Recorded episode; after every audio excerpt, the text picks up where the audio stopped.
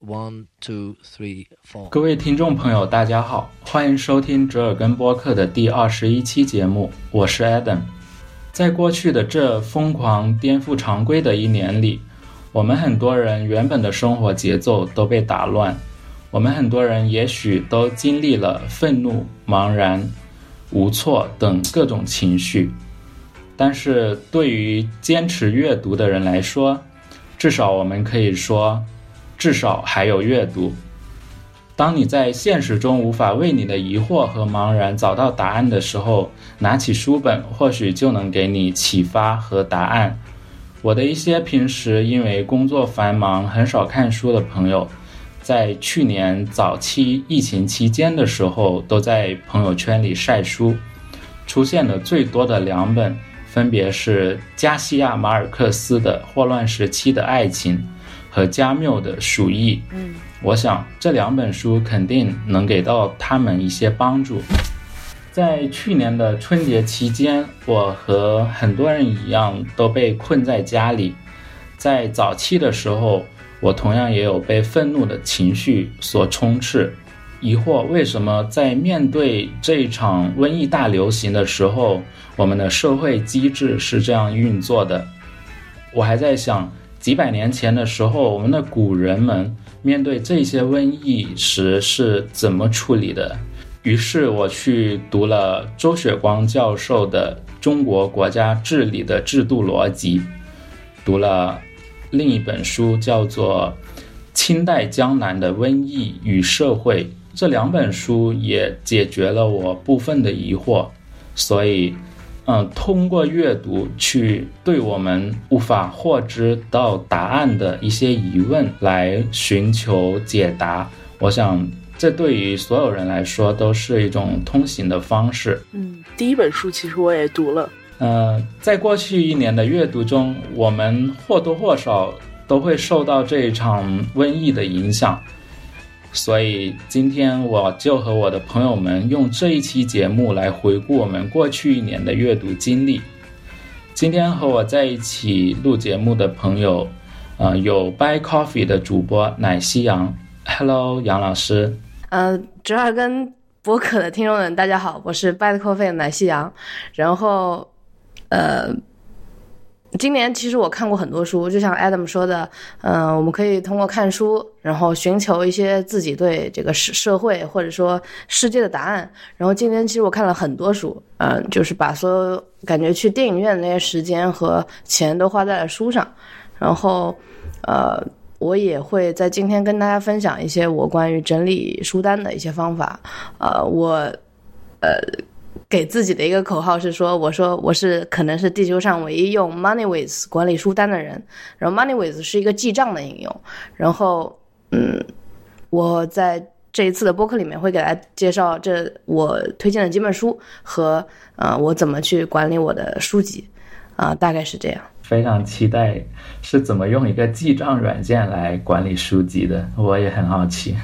第二位。主播还有是 Full of Mind 的主播小果汁，嗨，小果汁，早上好。Hello Adam，Hello 折耳根的听众朋友们，大家大家早上好。虽然不一定是早上听这节目了，呃，我是呃 Full of Mind 的主播小果汁，呃，这一次也是呃很。很荣幸能够跟大家在年初的时候再分享二零二零年自己读过的书，但实际上我这次选的书都是我最近读的，因为在之前读的可能印象已经不深了。就像杨老师说的，这今年其实还读过不少书，然后每一阶段读书的体会都不太一样。这次给大家带来两本非常新的书。呃，其中一本其实是再版了，它的那个原书的第十版是在一五年出的。那今年二一年的一月份出了它的十二版，就原书的第十二版，叫《批判性思维》。呃，我觉得这本书很不错。那相信读过的朋友肯定有相似的体验。那迫不及待想把这本书分享给大家。另一本就是，嗯，另一本应该算是我相关专业的一本书，也是最近新出的，一一月份才出版的一本书。嗯，这本书我觉得可以，我可能会重点介绍它。介绍它，重点介绍它的原因，并不是因为这本书有多好，而是因为我重点介绍它之后，大家可以不用去再去念了。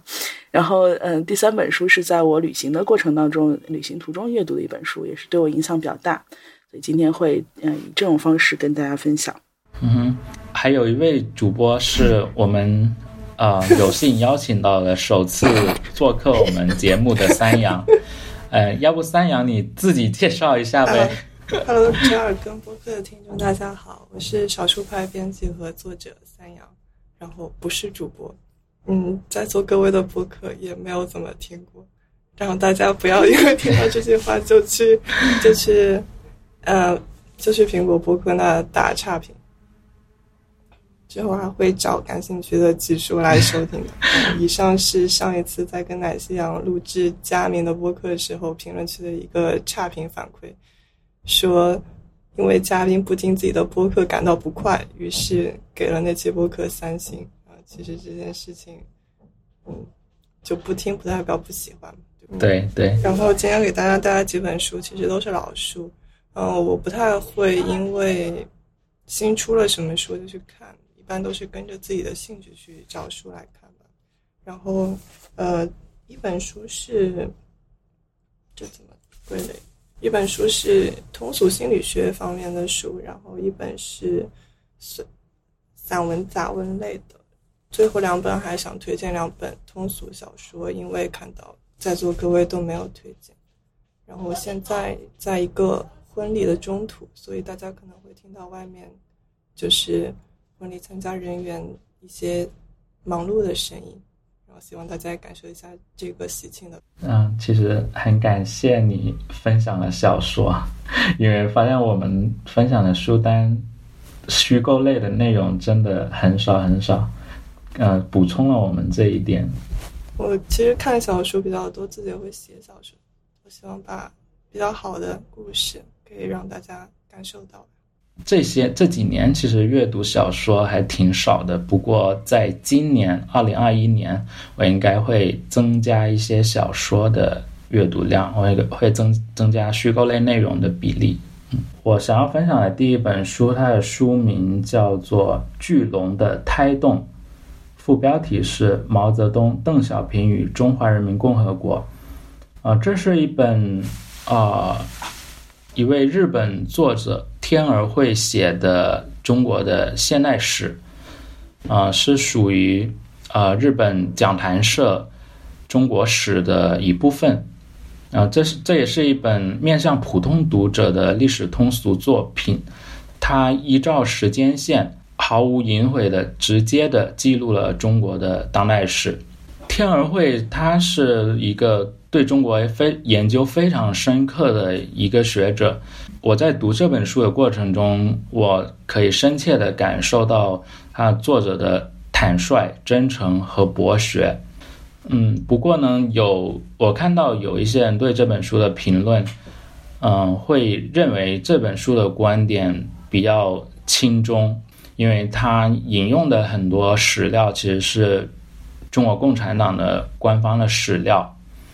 但是我个人认为不算是太太过于偏颇，也许作者他本人是是比较喜欢中国的，但是他的观点并没有太过的去偏向中国，不像是中国那一些御用学者的那一些作品。关于中国的当代史，我们很多人其实都有在嗯初中啊、高中这种。中学课程里去学过很多啦，也许大多数人都跟我一样，我们都上过那些课，都读过那些课本，但其实我们似乎回过头来想一想，我们似乎真的没有学到什么东西，不知道在近代这一段历史都发生了一些什么，或者说我们只是在按照年代去记住了一些官方想让。学生们知道的一些所谓的大事件吧，但是对于很多细节都没有讲到，或者说他只是通过某一个呃共同的口径去向所有人输出的一些观点。我觉得我们在课本上学到的近代中国史就是一个有主题的，他给你规定好一个主题，然后就按照这个主题去进行一个主旋律的写作。所以之后如果再通过嗯，再通过别的途径接触到近代中国史的时候，就会发现，嗯，书本上教给你的东西不可以说是假的，但它只是一个精心挑选的切片部分真相。嗯，对，就像一个精心剪辑过的内容。对啊，所以我作为一个理科生，就经常会对文科生的这种呃会有困惑和质疑。就是它不是一个永恒的、不变的东西，不像科学。科学是一个寻求本质的、不变的，呃，一个东西。但是科学可能也有新的发现来推翻了前人的理论。嗯，当然，但是基本上它是一个稳固的，然后呃，适应当前社会生产力的发展的。如果比如说近年这个 AI 它的发展，它带来的也很有很多关于就是关于 AI 哲学方面的讨论。这个其实就是一个，呃，现在的科学技术跟不上讨论的一个时一个时间节点，但是这又是另外一个话题。我只是想说，就是你所有学到的东西，都用质疑的态度去稍微对待一下，因为质疑不是说你要否定它，因为你当前的你自己的能力还不足够去否定你学到的东西。呃，要抱着一个随时可以刷新认知的这样一个态度去面对所有的事情，面对自己，面对你爹妈，面对周围的人，我觉得是是这样的。对，没错，就是面对所有东西都抱有一丝质疑的心去对待。我我认为这个态度是我我也非常赞同的。但是还是要把握把握好度。嗯，回到这本书。呃，就像是我们市面上能买到的很多简体中文版的，呃，近代史的书一样，呃，我想我们很多听众应该也比较了解，可能出版这类书都是有通过某一种制定某一种标准的口径去对外输出的。这一套书，呃，讲南社中国史，其实呃，理想国也有在。中国去出版的，但是我读的这一本，偏偏是缺失的一本，可想而知。就像这种作者他的观点比较轻中的书籍都无法在大陆上市，可想而知我们能买到的这些近代史的书会被管控到一个什么样的程度？嗯，也只有对中国有同样深刻的研究和认知的日本人。也许才能有能力如此直白完整的记录这一段，呃，在近代历史上非常风云激荡的岁月吧。最了解这一段历史的中国人却不能发声，嗯，无法发声。我们普通人也无法看到更多的细节，我觉得还是非常的去遗憾。我看这个 Goodreads 的简介，他说强调现对于现代中国必须同时看到光与影，但是他前面列举的这些事件，从反右斗争到六四，想知道他从中看到的是哪种光啊？他还是比较赞同，呃，有人去结束中国长期的动乱，然后让局势呃平缓了下来。让中国这片土地上的人过上了一个相对安全的生活，但是同时他也有揭露到了，在这一个过程中，中国的这些领导人去做过哪一些事情，比如说讲到了毛泽东，他为了巩固自己的权势，去发动了文革，也讲到了五十年的五六十年代的中国的大饥荒。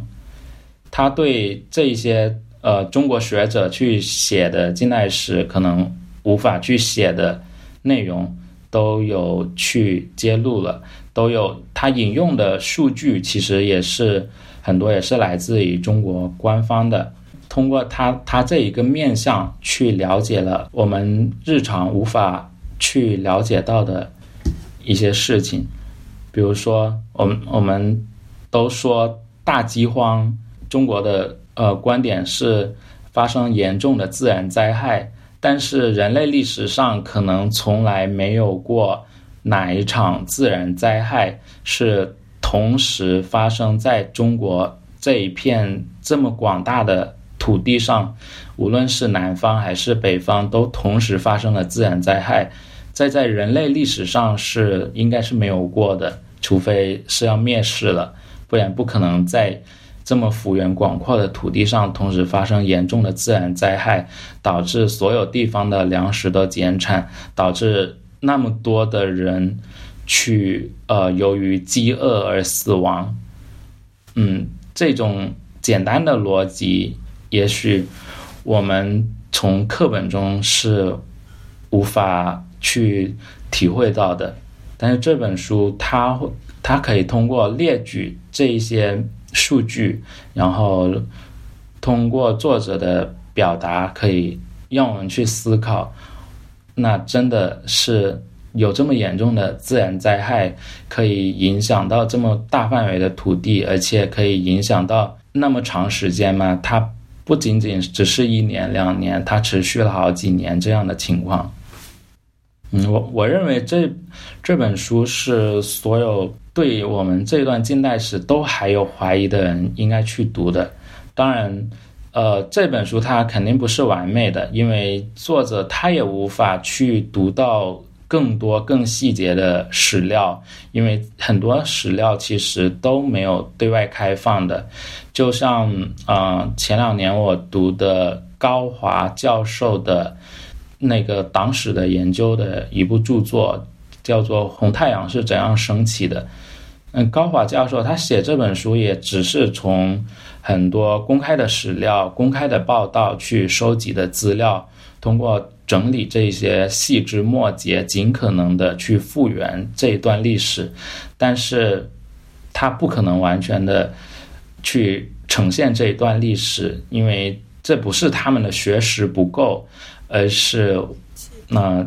政治原因造成的，他们无法去读到史料，自然也无法更加公正的去写这一段历史。可不可以认为，就是其实中国的学者可以写出来这本书，但只是因为太多顾忌和限制，无法写出来？嗯，是这样，这个是这样啊，就是嗯嗯，也不是这样的，我觉得。我觉得没有办法去批评别人不能写出这样一本东西，嗯，你要有本事你自己写，我觉得是这样的。对我来说，不能做这种批评或者怎么样，就对国人，我我国的这个作者，中国人肯定可以写出这样的书，甚至更好的书，因为对对，最了解中国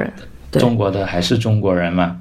但是他们的他们是戴上了镣铐的，是他们是无法去写这样的书的。这就是遗憾的地方嘛。嗯，不能说，我觉得不能说带上镣铐或者说什么，嗯，就是这个要求不能要求别人，我觉得只能要求自己。我没有办法做这种认同。嗯，我不是说要求中国人一定要写，要那么直白去不顾他们自身安安危去写这样的书，我只是谴责这样的环境让他们不得不这么做。Anyway。这本书我觉得它最大的优点就是它按照时间线撰写这一段历史，然后它中正平和的、完整的叙述了中国的当代史，重大的事件几乎都有提到，并没有隐瞒，也没有刻意的去猎奇，只是按照正统的普通的历史写法，直白的写出来。嗯，如果是大家对这段历史想要了解更多一些的话，还是蛮推荐去读这本书的。我我自己是怀着感动的心情读完了这本书的。对，我在听 Adam 讲这本书的时候，其实我就一直脑子里在想这个问题：，这本书在我的前面是一定为了引出这本书的吗？就，是的，很大，就一直在教大家一定要去批判性的思考。包括我们的讨论，其实也是，就是我们不能信一面之词呀，我们不能轻易的得出结论呢，我们不能混淆一些因果关系，或者直接去置信，然后定性一件事情的事实。我们必须看到知识、事实以及论断之间的区别。那所有这些东西，就是我今天推想推荐的第一本书要讲的内容，就是批判性的思考。这本书呢，其实在美国一直是被。奉为呃大学生必读教材之一，然后也是非常畅销和好评的一本教材，呃，连续再版了十二版。然后我今天推荐的是二零二一年一月份才在国内新再版的这个呃原书第十二版的批判性思维，机械工业出版社出的。那么原书的作者是呃布鲁克诺埃尔·摩尔这个教授啊。整个这本书因为实在涉及到的干货和就是概念性的东西太多，毕竟它是一个更像教材式的东西，所以不会想在这里就不去分享那么多的。它的定义了，嗯，但是这确实是一本非常好的思维训练的书。它会告诉你，呃，你在去听别人的论断的时候，你要找里面的一些哪些可能可能的谬误，可能引导你得出错误结论，或者是了解到假象而非真相的一些谬误。同时告诉你，你要如何去检验，呃，自己的这个。论点得出的过程，或者是检验你与别人，呃，当别人说服你的时候，你应该要怎么检验自己是被情感说服的，还是被呃呃客观事实说服的，嗯，等等一系列。所以，他他的那个核心的点在于，就是他认为批判性思维不是任凭各种诱惑的摆布，不是轻易受情感贪欲、无关思考、愚蠢偏见的干扰。批判性思维的目标在于做出明智的决定，得出正确的结论。嗯，他也说，就是批判性思维本身，它其实是对思考过程的反思，它是一个，嗯，你在得出任何结论、自然而然的行为过程之外的一个，呃，类似于置身第三方视角对自己的审视。那这个能力，我觉得是，嗯，尤其是在信息爆炸的社会的当今，大家都需要学会的一种能力。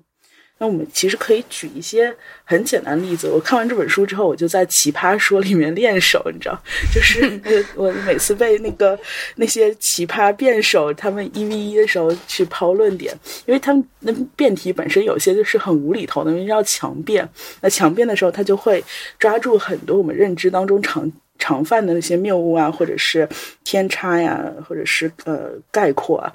嗯，去让人们觉得，哎，我这个。这个论点其实还蛮有道理的，就就拿奇葩说是一个非常好的练手的手段，因为你经常会发现它有很多，呃，稻草人的谬误，这意思就是通过歪曲对方的观点来驳斥对方，或者是诉诸情感，通过煽动我们的情感来支持论点，而不是真正给出论证。嗯，有很多这样子的过程。我举一个身边的例子吧，就是昨天。昨天我妈跟我说，她说：“呃，我现在打太极真的有强身健体的功效。”我觉得这句话我还是挺认同的，因为我能看出她的一些变化嘛。呃，但是她下面一句理由，她说：“因为。”我现在这个手镯啊，你看，我现在都可以套进我的手里了。以前呢，我是要抹很多的那个凡士林润滑油才能套进去的，现在我可以套进去了，这简直是不可能发生的事情。他说，这个是因为太极让我的这个四肢变得柔软，然后打太极是强身健体。然后我就觉得，嗯，这个逻辑链肯定是有问题的。那他犯了哪些错误呢？那首先我会觉得就是，呃，他他他的结论是打太极强身健体了，让我身体变好。但是他给出的论论点是，呃，论据是我的手变柔软了。且不说手变柔软这件事情是不是意味着强身健体，手变柔软这件事情，嗯，也未必本身就是打太极的一个一个果。它可能是因为其他原因手变柔软了，嗯，比如说他可能。变瘦了，或者是他可能，嗯，因为年纪变大，比如皮肤松弛了等这些原因都可能导致手变柔软，而并非因为太极。那其次，就算是他打太极手变柔软了，那手变柔软是不是可以被？用手镯就可以直接戴到手上去证明呢？那事实证明，手镯能戴到手上跟手柔软不柔软没太大关系，主要是跟皮肤的光滑度啊，跟这个空气的干燥度啊，跟你的手的大小啊这些有关。所以这个本身也不能证明手一一定变得柔软了。就算手镯戴到手上是因为手变柔软了，但是，嗯，手变柔软了一定是呃是是能证明太极这件事情好吗？啊，我们刚刚已经论证了，呃，假设手变柔软可以用手镯证明，手变柔软也是强身健体的一个标志。那么太极导致手变柔软，真的意味着太极好吗？嗯，就是，嗯，那可能我们还要看到太极是不是它有其他的问题，比如说，呃，它占用了你过多的时间，以至于你本来要去做的一些呃日常规律的事情没有办法去做。或者呢，太极虽然让你手变柔软，但是让你的膝盖，比如说磨损了，那这也是一件不好的事情，不一定代表着它一定对你身体好啊。或者是，啊，当然可能还有其他的，比如说你可能因为呃打太极的时候出汗过多，然后忘忘记加衣服，然后着凉感冒了，这本身也不是一件好事儿。所以总的来说，这个他当他说完这个，因为我的手变柔软是因为镯子套到手上之后，我就对于他这个论点表示置信度直线下降。那当然了，我最后还是选择去附和他，因为她是我妈妈，所以我也犯了一个问题呢，就是我过，对，呃，错误的诉诸了权威，对吧？就是我会觉得，嗯，这个信息来源是因为是我妈妈，所以我基于各种各样的原因，我觉得不要反驳她为好，嗯，所以就是你可以看到，其实，在每一个很简单的思维过程和交流过程当中，其实我们都会被各种各样的谬误或者是。呃，演绎所所诱导，然后我们自己又会呃习以为常的去做出各种各样的自然而然的行为定式或思维定式。这一切呢，有它好的地方，就是比如说它呃维系了我们的社会关系，它让我们的人际交往变得简单，它让我们的认知变得简单。比如说，我们可以呃通过刻板印象定式去认知，而不用去重新发现认知一个新的现象。但就像 Adam 说的，如果我们从小到大的思维认知和定式都是已经被精心剪辑过的，或者是我们本身知道的事情和世界就是片面和偏颇的，那么我们如果不再学习这样的能力，不再对世界上任何事情抱有好奇，不再想要去证实或者证伪我们见到的所有的这些现象的话，那我们这个。就是回顾一生的时候，可能会觉得自己的思想是本身就是被别人所左右的，那这是一件多么无聊的事情呢？所以还是很推荐大家来读这本书，完成一次思维的训练。我觉得应该会对大家有有好处。当然不是鼓励大家去在生活中钻牛角尖，比如说刚刚那段对话，我是不会让我妈听到的。你妈听到了，可能你晚上就没饭吃了。对，嗯。那以上就是我对这本书的分享。嗯，我觉得我们处在这一个环境中，尤其是在中国现在的环境中，尤其需要。去读这本书，对自己精神进行精神和呃和那个思维上的训练。嗯，因为呃，且不说其他的呃官方的宣传怎么怎么样，就说这些各个商家的呃消费主义式的宣传，就无孔不入的去诱导大家去不断的下单、下单再下单。对，我觉得这太可怕了。这各种已经看起来就是。长平平无奇的一件商品，然后各种宣传神乎神乎其神，简直让让别人不得不买。尤其是很多呃直播啊什么的，各种呃精神亢奋的主播，不断的诱导大家去消费。我觉得，即便是不是说让你呃对自己的。生活去反省，对自己的过往的人生去重新去批判，即便是为了让自己不至于陷入过多的消费主义陷阱，也应该要对自己去进行重新训练一番。嗯，我记得就是迟早更新他们就是出过一期讲直播的，他把直播比作它是一个。它其实是一个 porn 的逻辑，它是一个色情的产业逻辑，然后它要不断的控制节奏，让你达到这个精神上的欲望的最高点。然后，然后这本书它其实宣扬的就是，他希望能够通过这本书的训练，让你从被情感支配，呃，逐逐渐走向被你的思维过程支配，就是让你的思维追上你的情感的，呃，这个做决定的过程。所以。嗯，可能是就是我们的动物性决定了我们情感的这个做决定的时间，一定是比我们认知做决定时间要短很多。但是，也许我们可以给自己留下一个反思的时间，让我们真正作为人的自主意识的部分追上来。这个最后这段部分，假如我感觉可以今年的阅读清单，我也是。嗯，我推荐的书对我来说，我觉得首先确实有点惭愧，就是。呃，这怎么说？你好，我有点惭愧，把一把狗爪子字体撒在这里。就是我觉得我推荐的书吧，就是更偏向小我，然后偏向我和我周围的事物，对我和世界的这这样一个一个嗯连接。至于这个世界是什么样子，我真的没有办法去改变。嗯，但是我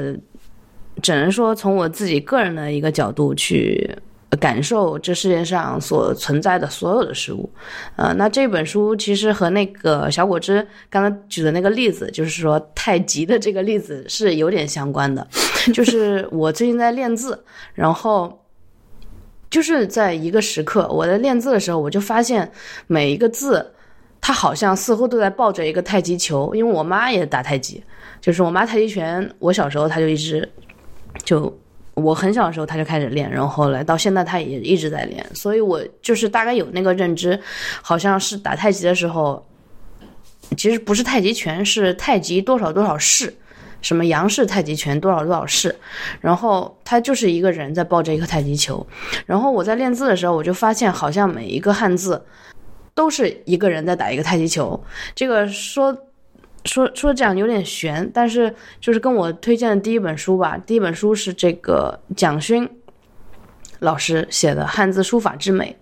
这个就是二零二零年的一月份我买了一本书，啊，然后嗯嗯，在读这本书的时候，就是每读一行就会觉得，呃，蒋勋老师的这个字就像一个精神精神按摩一样，就是。就会感觉从没有从没有有过的那种体验，把，呃，因为汉字是中国人才有的东西，然后字，呃，是一个很古老的一个呃文明，嗯，有了汉字，呃，对中国来说，有了汉字才有了中国的这种文明，然后你再看蒋勋在描述。呃，每一个汉字，或者说从呃古代的结绳开始，然后到仓颉造字，到呃象形文字，然后用毛有了毛笔这个工具，然后再到呃一些就是现现代的什么由由篆入隶，然后呃篆隶楷行草，然后再到草书，呃，其实对我个人来说，我最喜欢的是草书，我会觉得这个草书它留有呃这个。写字的人的自己的东西，嗯，能看出他的性格。比如说，我就很喜欢怀素的字，然后他的字就会觉得，虽然虽然看不懂是什么字，嗯，但是会有一种行云流水，然后和他自己的那种感觉在里面，嗯。但是对于楷书，是一个可能对于每一个中国的孩子，他们才刚开始学习的时候会学硬笔书法，就是从楷书开始学起，啊，一笔一画。啊，小时候练字，就是真的就是描红，哪里有呃印子，就是你描下去，跟画画其实没有太多的区别。嗯，我唯一对小时候的记忆的就是呃有两个树，一个叫悬针树，一个叫垂露树，就是两个树是不一样的，一个树是直接下来，这个叫悬针树，然后第二个垂露树，露是露水的露，就是它好像这个一树下来。是有一些收回收的，然后收取的地方，它像一个露水一样。我当时是被这个深深的吸引的，呃，但是也就记得这两个字，两个数的区别。然后到今年的，因为今天，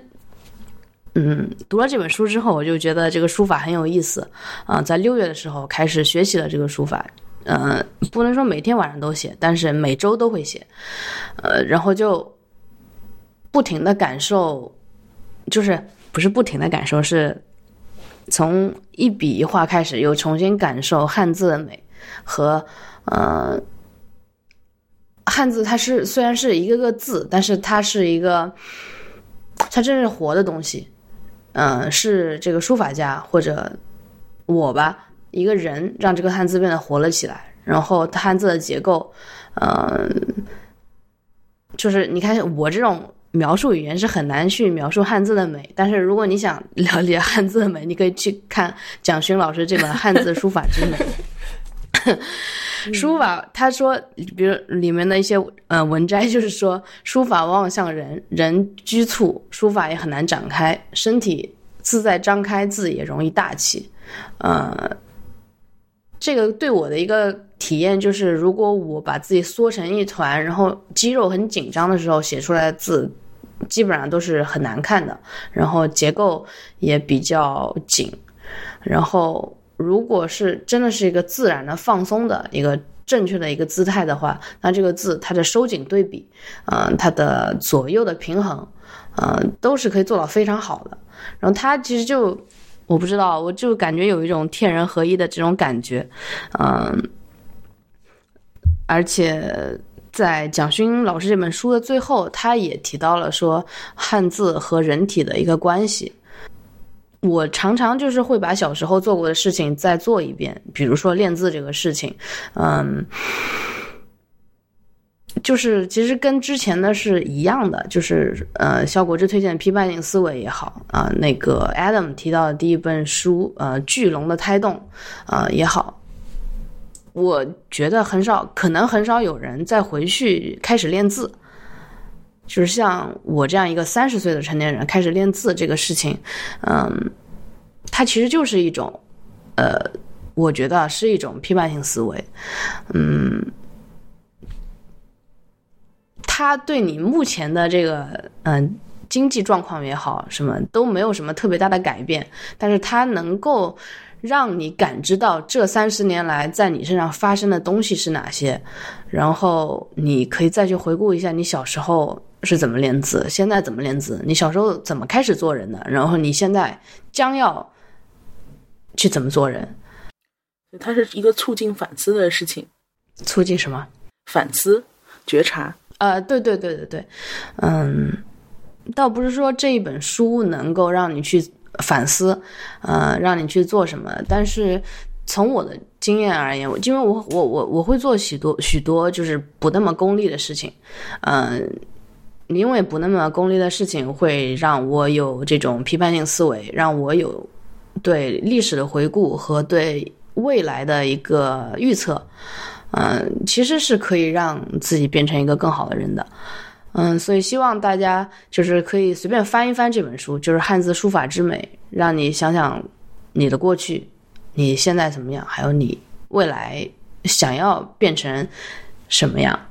感受一下这个每一个字有一个太极球啊。刚刚杨老师讲的，我很赞同的一点就是，我们呃，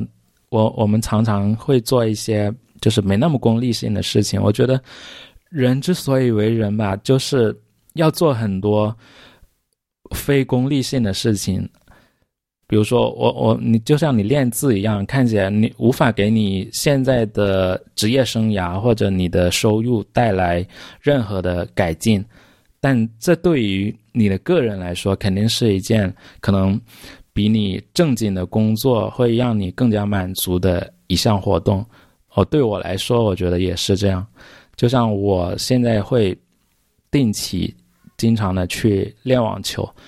我练球对我对我的职业生涯和对我的收入没有任何呃增长，而且我还要投入很多的时间和钱去练球。但是这这对于我的精神满足来说是非常重要的，我觉得这可能才是人生最重要的一部分吧。嗯，就做非功利性的事情。有一个地方我想 comment 杨老师，嗯就是刚刚他说的那个，呃，就是字见字识人的这一部分，就包括字的架构啊跟性格的关系。然后我们在其实，在做投射测验的时候，有有这一部分，就是他们在画画或者是做完投射测验之后，都需要签名。签名，并且写一些东西。这个写字的这个字迹本身也是被分析的内容之一。比如说，如果有有的人他的字是力透纸背的，那他相对来说他的呃，比如说呃个人的气场啊，用气场这样可能大家比较好理解，就是可能比较强大。嗯、呃，就是其实就是自自我力量会更加强大一点。那比如说，如果有的人的字迹其实他是斜的，就是它不是正数，它是往一个方向倾斜的。你、包括看他拿笔和就是拿纸的这个方向本身就是斜的。那这这样的人，他其实会有另外一种特点。然后有的人字就是小小的，有的人字就特别大，或者有的人写画画的时候会给自己下意识留空间要写字，有的人画画的时候就没有意识到自己还要写字，只能把字写的反面或者写的很小，就这些都很有意义。就是我非常 同意你说的，就是嗯，字迹本身能够呃看出一个人的性格和当时他的紧张程度啊，他的心理状态。嗯，确实专门有笔记学在研究这件事情。嗯嗯，这个也是因为我在写字的时候，因为我现在临的帖是那个褚遂良的圣呃，这个叫什么呃《雁塔圣教序》，呃，就是我就有在分析褚遂良，甚至我有的时候在练他的字的时候会去。嗯，有一种跟他在对话的感觉，说的很玄啊，但是确实是有这种感觉，就会觉得说，嗯，你这一笔为什么要呃这样收？这个开头和刚才那个笔画的结尾之间的连接，你为什么要这么连？会觉得他的字也有一种如水一样的感觉。我觉得他如果是现代人，他应该是性格偏向温和的一个男性，偏向。阴柔的一个男性，我是这么想的。我我没有看过很多的史书，呃，我只是从做这个事情去感受到他的性格。当然，如果他性格不是这样，我也会觉得就是就是我会再再去研究研究吧，再去研究研究，就读更多的关于书法的史书。所以我也说，就是我这个确实有点惭愧，嗯，把一把这个狗爪的字体撒在这里，并没有做特别深入的呃考古。只是当下的感觉，呃，但是基本上我的感受百分之八十还是正确的。嗯，就是对于当下感觉的记录就很有意义。对，对我们当下几乎大多数人都不再使用笔写字的时代，然后你还重新去练字，真的很不很了不起。而且是练毛笔字。哎，不过我最近我最近倒是有在用笔写字了。就是我最近开始沉迷于手账这个坑，然后就 算是也在手账好，算是也开始用用硬笔，就是练硬笔书法，嗯，逼逼逼迫自己练硬笔书法，不然感觉跟手账并不太配的样子。但我反而在手账上这个坑以后再都，像狗爬一样。嗯，补充一下，所以。还有点期待看看到杨老师的书法作品。嗯，先移步看杨老师的 Instagram，看一下他的那些雨点 一样的点。对，好，我会加油精进的。好，嗯，那三阳，嗯，想推荐给大家这本是《记忆小屋》，其实是一本老书了。我刚看了一下，是一三年出版的，然后作者是。Tony Judd，托尼·朱特，嗯，他是一个很有名的世界范围内有名的公共知识分子吧。然后最有名的著作大家可能都知道，就是《战后欧洲史》。然后《战后欧洲史》这本书啊，八百八十七页，很惭愧，我到现在还没有看过。然后知道《记忆小屋》这本书，应该是因为单独那档播客，然后中间有提到这本书，就把它买来了。但是。一本纸质书放在家里，之前大概就看了四分之一的样子，直到今年十二月份，就在家写小说，写不下去，然后看了一下书架，然后这本书发现就没看完，我就拿下来继续看，就是为了逃避一下自己的写作。然后结果开始看之后，就发现真的是一本很好的书，甚至可以说是我今年看过最好的一本书。嗯，我看完之后，因为我平时是用黄铜的，就是那个标记的书签，来给自己感兴趣的段落加标记的。然后，所以我这次回来的时候，因为这本书的书站没有整理完，我都没有把书签盒带回来，因为所有的书签都在这本书上面。对，就是一本很会很密集的去标注它的书。然后这本书其实，因为呃，我中间有隔了一年多再去看，所以我其实已经忘了他的写作背景了。嗯，托尼·朱特他是在人生最后阶段写下这本书的，他也是得了渐冻症，相当于在最后只有脑子能活动的时候，通过别人的帮助来把这本书写完的。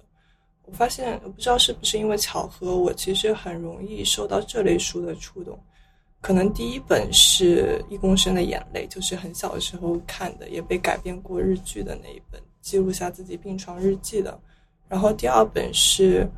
最后十四个星期二的约会》，呃，那个是一个很有名的记者，然后得知他的老师得了渐冻症，然后人生没有剩下几个月的时候。就开始很规律的每个月去造访他老师的家，然后记录下了跟他老师谈论的十四个生命的命题吧。嗯，其中有包括事业啊、爱情啊、理想啊，就这种特别基础的话题。然后这本记忆小屋的特别之处就在于，我看前面那两本书的时候，是可以很明显感受到他们人生要走到末路，嗯，就是好像是很尽力在回顾一生，做一个总结的感觉。但这本书我再拿起来看的时候，直到看完，然后我要去豆瓣写书评，然后我才发现。就是这本书是他逝世前最后一本书，因为他笔调是非常广博平静，就是像在平常一样讨论他平时思考的问题，所以你不会感觉到这是他生命到终点的书，甚至他的嗯有一些语句都是比较诙谐，就挺好笑的，挺可爱的，可以给大家读一些吧，嗯，比如说最近可能。女权的话题又会引起大家的讨论，然后他就有说到，嗯，他在担任大学教师的时候有遭到一些性骚扰的指控，然后说有一名学生因为没有向他提供性利益而区别对待他，这是一个指控。然后他最后向那个学生解释说，请其他女生来而不请他来，并不是因为他没有提供性利益，而只是因为其他女生更聪明。于是那个女生震惊，原来除了性以外，被区别对待还有其他原因。她怎么也没有想到，我不过是个精英主义者罢了。然后到这种地方就会觉得很可爱。然后他最后他还说，嗯，他还说他确实有约会一个女学生，然后关上了办公室的门，然后说他们在大学里面其实有呃很严格的一些监管制度嘛，比如说女学生进你的门你不应该。呃，去关门。然后他说：“那么我是怎样在苟且的约会了那有着明亮双眼的芭蕾舞者后，又逃脱了性骚扰警察的制裁呢？”读者们，我与他结婚了，真的就是他的第一个妻。对，所以就有一些很可爱的这样的这样的表述。然后他在就作者在非常年轻的时候就参参加过巴黎五月风暴，所以他对于嗯这种。充满只充满激情和热血的革命，也有一些自己的探索，就不是像嗯，不是像传统意义上头脑一热的年轻人那样去看待革命的。他会说，嗯，从某个角度来看，一切都符合了应有的样子。铺路石是真铺路石，问题是真问题，暴力是真暴力，且偶尔真的有人受伤。但从另一层面看，一切仿佛又不那么严肃。我记得在激烈的示威和辩论间隙，大家最常讨论的是去古巴旅行，就是会从另一个角度去展现这种看起来嗯能改变一切的革命内核的样子。其实也从某某种角度能说明为什么他最后没有达到应有的效果吧。呃，反正就是这样一本，大概每一个话题都只有三五页的书，然后偶尔拿起来看看。嗯，它总有一些表述和论调可以尽情的思考，然后也会让你觉得很舒服，也不叫很舒服，就觉得挺有意思的。然后再考虑到这是他人生中最后一本书，就嗯，可能会随着他这本书再去找他之前的，不管是他正经的著作，还是这种随笔类的文字再去看，希望能能从这个作者。的思考引发自己别的更多的思考，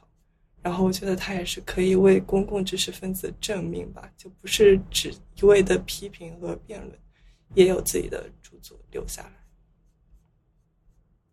嗯，作者他这本书是算是回顾他自己人生的个人体验，他是一个英国人，然后他肯定也会讲到他生活在英国的。某一些城市的生活体验吧，倒也没有那么多。反正反倒他后面说，他搬到纽约以后，他非常喜欢纽约。嗯，就不像是那种传统中回忆录式的东西，就感觉是一个博客集的感觉，有点专栏文章。啊，对对，有点像。我看到简介说，他有写到他童年时。童年时代战后的伦敦，就一一章。这部分的内容应该是我挺感兴趣的，我觉得我应该也会去看一看。我我我自己对嗯英国相关的历史或者文化，我我都挺感兴趣的。反正我觉得，嗯，反正拿起来也没有什么阅读负担，因为每一篇都不长，随时可以放下来。我要分享的第二本书，嗯，其实也是跟因果相关，也是跟自由相关。这本书的名字叫做《发明自由》，作者叫 Daniel Hannan。这位作者他是在呃欧盟的理事会工作的，同时也是英国呃脱欧的策划者之一。主要的内容讲的就是呃英国是。如何从一个君主统治的国家一步一步的走向一个文明自由的、拥有代议制政府体制的现代国家？为什么英国能够领先于世界上所有其他国家五百年进入现代社会？对于我们呃生活在现代的人来说，呃，一个现代国家。建立一个自由民主的法治的政府，是一个社会的最终的追求。但是我们所所想到的自由民主政府这些概念，呃，我们去追溯的话，最终都能找到一个源头，就是英国。居住在英国这个很湿冷的岛屿的国家的人们。在经过漫长的那些贵族领主和国王的斗争，平民与贵族的斗争，他们首先建立了国家是个人的公仆，而不是人们的主人这一个观念，进而产生了现代资本主义以及代议制政府这两个现代世界的重要的产物，也让英国比其他国家都。更早的进入现代社会，更早的进入现代社会所带来的就是民主制度的建立以及个人自由的解放，这让他们释放出了强大的力量，也让英国从一个小小的岛国能够迅速的蜕变成为一个纵横七海的大英帝国。而随着大英帝国在全球的影响力的不断的攀升，以及他们的殖民的活动，将他们的这一套自由的理念和制度散播到了世界各地。在他们传播这一套理念的过程中，无论是说当地的人们是自愿接受的也好，乐意接受的也好，或者说，呃，是由大英帝国殖民去强制推行的也好。但最终，嗯，它产生的后果就是大大的加速了全球迈向现代社会的步伐。从这一点来说，可以说天不生大因，万古如长夜。如果是没有英国的话，我们，我们也许真的进入现代社会的步伐会大大的减缓，以及我们生产力的进步没有那么快。的去攀升到现在这一个程度，英国人这一套理念以及呃跟传统的那些国家的理念有怎样的不同？他们不同之处在哪里？其实我们可以看看美洲大陆，美洲大陆就是一组做实验的对照组一样，北美是由英国人拓殖的。他们带去了对财产权和个人自由、代议制政府的信仰，而南美是西班牙人殖民的，他们则复制了来自西班牙本土的大庄园和半封建社会的这一套制度。那么，到了现在，我们都知道北美和南美他们是有他们的发展的方向有多么的不同，他们。呃的现代化有多大的差异？他们的经济能力有多大的差异？所以本质上就是两套不同的社会制度的差异所带来的结果。嗯，这本书就是关于盎格鲁撒克逊文化圈的人们，呃，对发明自由这一个旅旅程的介绍的书，同时也是。讲到了这一个文化圈的人对自由是多么的向往，以及以及为了维护自由，他们去做的哪一些事情。读这本书是可以了解自由这个概念诞生的由来，以及还可以启迪我们去思考一下，我们应该如何面对未来，因为我们的未来不。不不仅仅是我们自己的未来，还有我们下一代、我们的后辈人的未来。我们需要生活在怎样的一个环境中，或者说，我们希望我们的后辈生活在一个怎样的环境中？这些我们生活的环境是怎样的一种制度？他们这些制度是怎样的由来？我觉得回溯一下过去的历史。是更好的去思考我们未来的一种方式，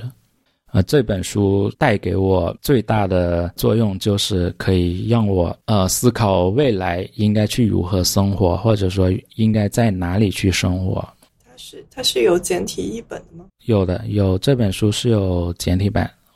我是在某一天在逛书店的时候有嗯看到了这个书名，然后就看了简介。随后就买了这本书去读的，这是我今年读的少数的实体版的书籍之一。嗯，那我先要分享的第二本书是《超越羞耻感》，然后这是一本相对来说是呃我专业方面的书，然后我对这个感兴趣是因为，嗯，去现在应该算前年了，一九年的时候我们做了一个课程，讲呃贯穿一生的情感就是羞耻与内疚。当时呢，我们是尽力想要把这两种情感情绪区分开来，嗯，跟嗯，因为我们工作到这些情绪一般都是病理性的，所以很想说，嗯，在病理性的层面把它们两个区分出来，然后让大家有改变的动力嘛。但是我这一次呃去读这本书的时候，本来是想找到一些。嗯，怎么样从羞耻感当中解脱出来的这样一些例证？没想到呢，其实这本书其实是在为羞耻感证明的一本书，反而是开拓了我的一些眼界。这本书的作者也是一个心理咨询师，然后他在跟很多嗯带有一些创伤性羞耻感的来访者工作的时候，然后他自己发现，其实羞耻这件事情，它不应该是只有我们看到的嗯毁灭性的情绪的那一部分。他提出了一个观点，是他认为羞耻这个情绪也是一个情绪家族，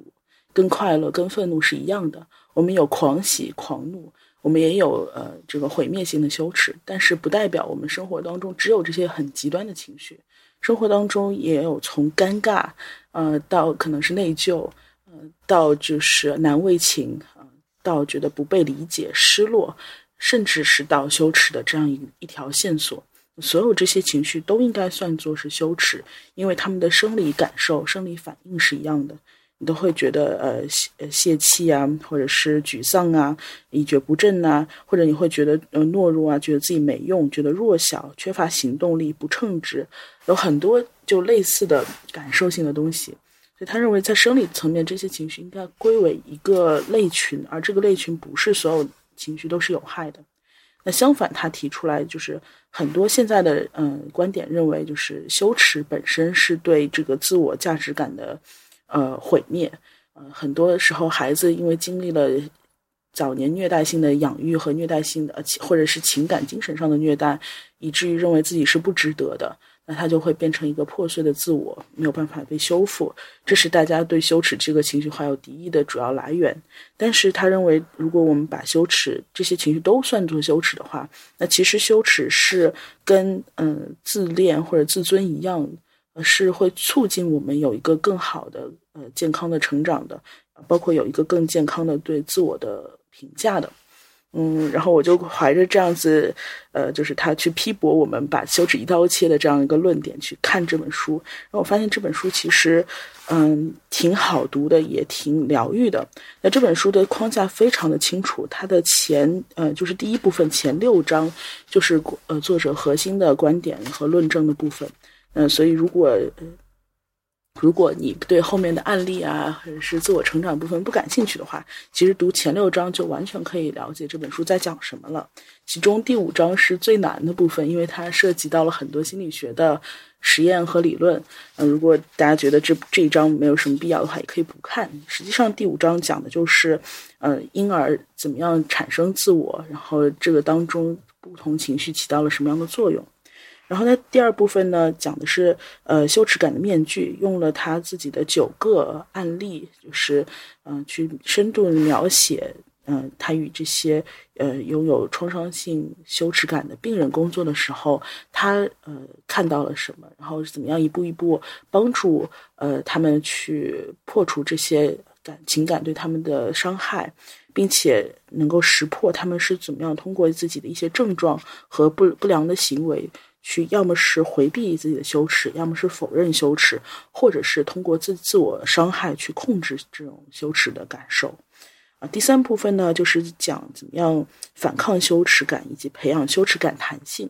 嗯，他认为虽然说最极端的那一部分是不好，但是呃，日常的那一部分，包括尴尬呀，或者是难为情啊，这一部分其实是你需要培养对他的容忍度的。这一部分，如果你学会去嗯扩展自己的身份认同，容忍这一部分，并且嗯学会努力的去创造自己的自尊，那那。这样一点点痛苦的感觉，本身是帮助你成长的，是你需要接纳它给你带来的好的果实的。那总的来说，这个书就分为这几部分。对我来说很感兴趣的一点是，他讲到，嗯嗯，羞耻感的分类。一个是他会认为羞耻感，呃，刚刚说了，它是一个家族，它是从轻到重的。但他把这个羞耻感分成了四个维度。第一个维度叫做不被，呃，不被接纳的爱。就比如说，呃，最简单的例子，我要第一次约人出去约会，那这个就是一个脆弱的时刻，因为你不知道你抛出去的爱是否能得到回应，这是羞耻感的一类。第二类就是，嗯嗯，不不被通知的暴露，就是比如说你在，嗯。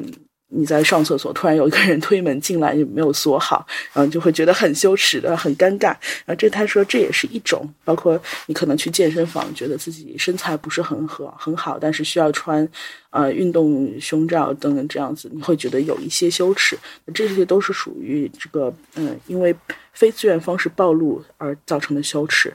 第三种呢，是他认为是遭到同重要的同辈团体的排斥，比如说。啊，有小帮小帮派啊，或者是你被别人误解啊，别人跟你疏远啊，这样子也是会让你感觉到羞耻的。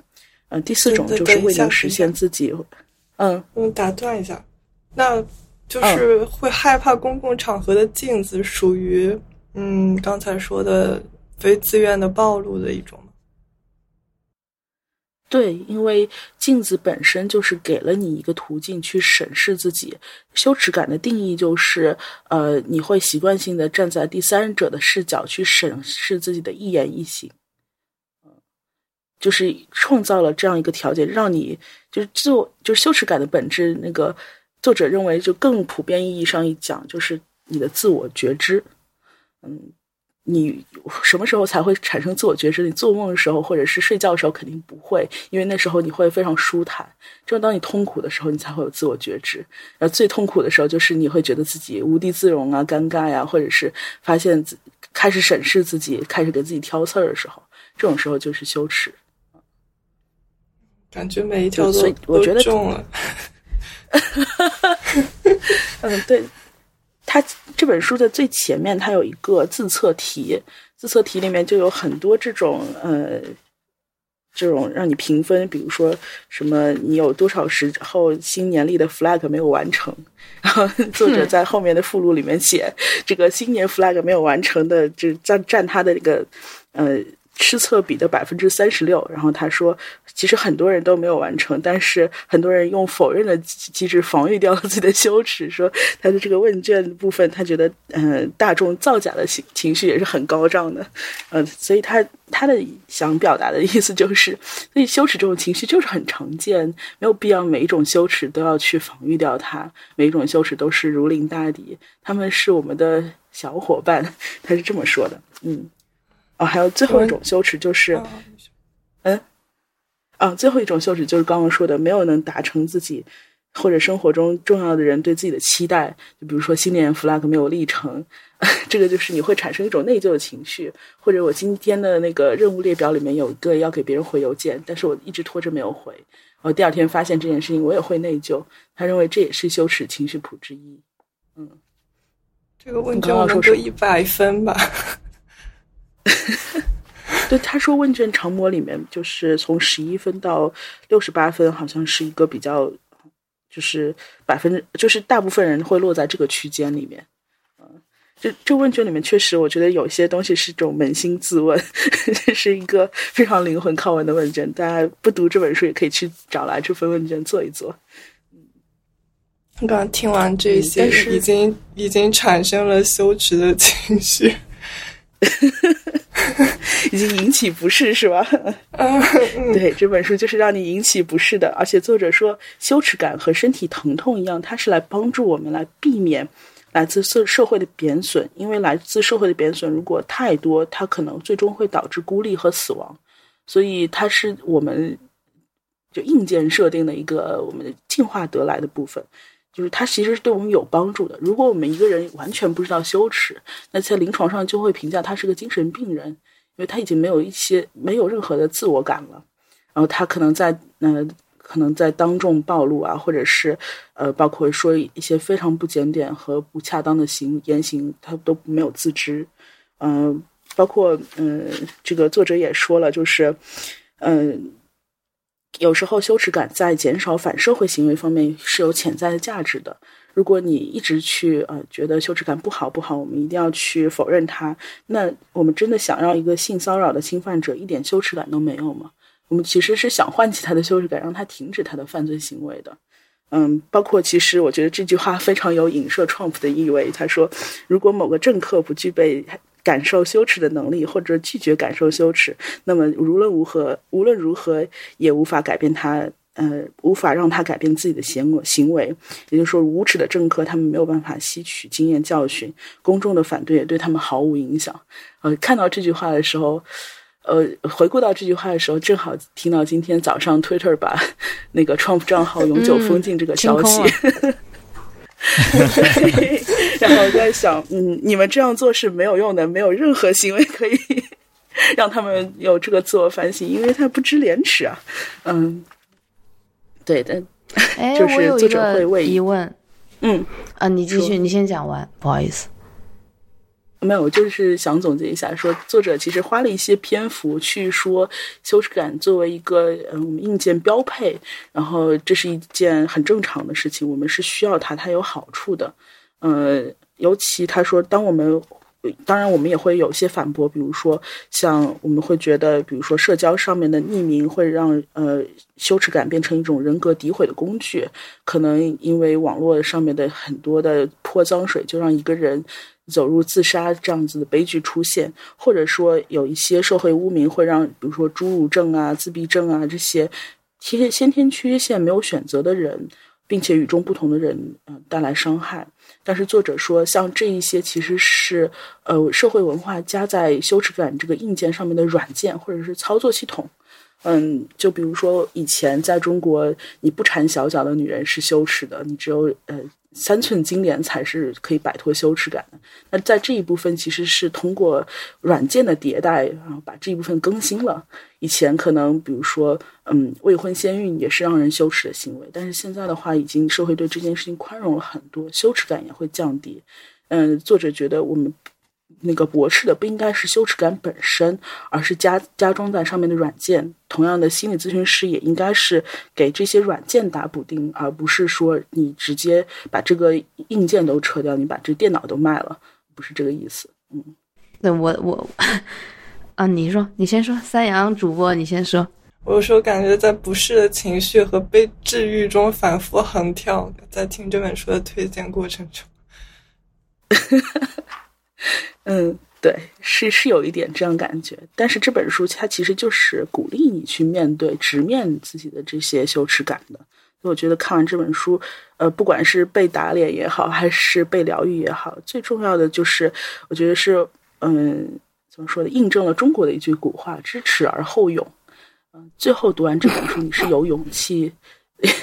是有力量的。嗯，呃，对，其实我想呃补充的就是，呃，因为刚才三阳说，他说他看了这本书，呃，就做完这个测验可能要得满分。然后我刚才想说，我我觉得我可能还好，甚至有可能是，呃，零分。就是，嗯，零分不至于，但是会好一点。就是为什么呢？我一直在想，羞耻感的反面和这个就是没有羞耻感嘛，就是厚颜无耻嘛，这是一个一个反面。另外一个反面其实是，嗯，有一点点脸皮厚，但是会接受别人对自己的这种 judge 也好，他说你这儿不好那儿不好，嗯、或者你自己觉得自己，比如说身材不够好，嗯，就接受这些东西，然后会想想我那我怎么做就是变得更好嘛，然后就又跟你刚才说知耻而后勇结合在了一起，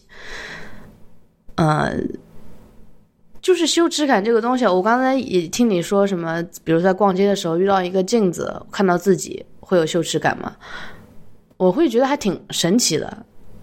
就倒不会有这种羞耻感，嗯、比如说。嗯，还有你在完完全没有准备的情况下，嗯、比如说你的老师让你起来回答问题，让你站到台前去回答一些问题，做一些，比如做题，你还就比如说做错了，你根本没有准备。嗯，这个对我来说，我会在脑子里去模拟一下这个环境。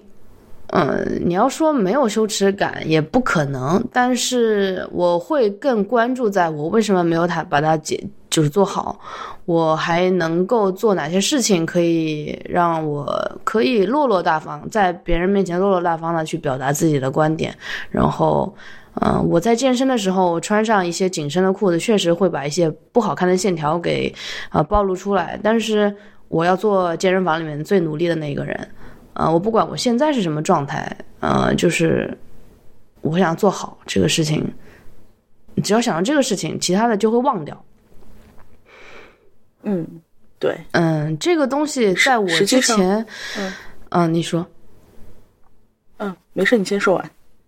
嗯，我我想举的例子，就比如说我之前有在跟我的教练在健身的时候，嗯，就有的其他的，嗯，也教练也好，还有不认真的那些学员也好，他会过来，会觉得我，呃，就是健身的样子很痛苦，会怎么样？然后我教练就会凶回去，就是说你们在这里不练，还来说人家就是刻苦的训练会怎么样？呃。我就其实我对他们是没有什么感觉的，因为我健身的时候我不戴眼镜，我看不到别人的表情。其实，但是我教练那样就会更加增加我对自己这么做的一个信心。嗯，就是说我不管别人是怎么看我的，我只要知道自己怎么去往的好像方好的方向去做，好像就可以了。其他那些就可以抛开。我不知道忘记羞耻感这个事情是好还是坏。嗯。就是一定要知耻而后勇嘛，你勇就好了。你可以，我不知道是不是可以忘掉羞耻感这个事情啊，我不清楚，所以我就提出一个疑问吧。那肖国芝，你觉得呢？嗯，是这样子的啊，就是刚刚你提出了两个呃不同的应对方式，一个是过于自大，一个可能是一种自豪，就是我觉得这件事情我就是。值得的，就是可以被回应的，哪怕不回应也没有关系，我内心很稳定。嗯，作者认为就是过于自大、狂妄、傲慢，包括指责对方、自以为是这样一种，其实所谓的正义感，目的是在于消除这些无意识的羞耻感，它是一种否认的防御，就是它会让别人迫使别人感到羞耻，从而相当于是把自己的羞耻投射出去、外化了。对，然后他觉得哦，那你们都是羞耻的，所以我也没有那么羞耻。哦 OK，会有这样一个意味在里面，但是作者提到了，就是关于、嗯、呃怎么样培养羞耻弹性里面，他提到了就是勇气的这一部分。嗯，嗯他认为勇气就是要有勇气变得脆弱，而且要有勇气嗯面对可能带来的羞耻感的经历。倒不是说你一定要支持，就是嗯，支持的意思不是说我觉得羞耻了，我体验到羞耻了，然后我再有勇气。当然，你体验到羞耻之后，你去做。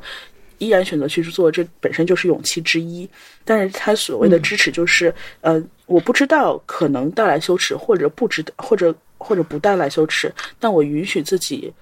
到这种脆弱的地方去走一走。嗯，也可能会羞耻，也可能不会，但是我不会因为呃这种不确定性就放弃了去就尝试可放弃。对对比如说对对对，对，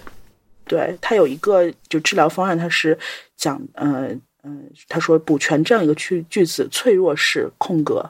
啊，你可以去补全它。比如说有人说脆弱是承认自己害怕，脆弱是分享一个不受人欢迎的观点，嗯、脆弱是被解雇。啊所有这些其实都能映衬到之前所谓的四个维度，要么是爱没有得到回应啊，要么是公开暴露啊，或者要么就是呃没有达到期望等等，嗯。但是你有没有勇气去让自己到这个地方去来，然后有没有勇气面对这种可能带来的羞耻感的经历，这件事情就很重要。它本身丈量了你对羞耻这种感觉的容忍的维度。呃，同时，就像你说的，不是只有勇气这一种应对方法的，那其实还有很多可以让你缓解，就是健康的缓解你的羞耻感的一种方法。比如说，就幽默，嗯，有最、嗯最有效的就是自嘲，对其实极端自恋的人他是没有办法自嘲的，而从来不自嘲的人往往会逃避没有办法忍受的这种羞耻感。他说，就是有一定程度的幽默、自我贬损，本身就是 就是其实也是一种勇气，但是它是一种很高级的化解方式。嗯，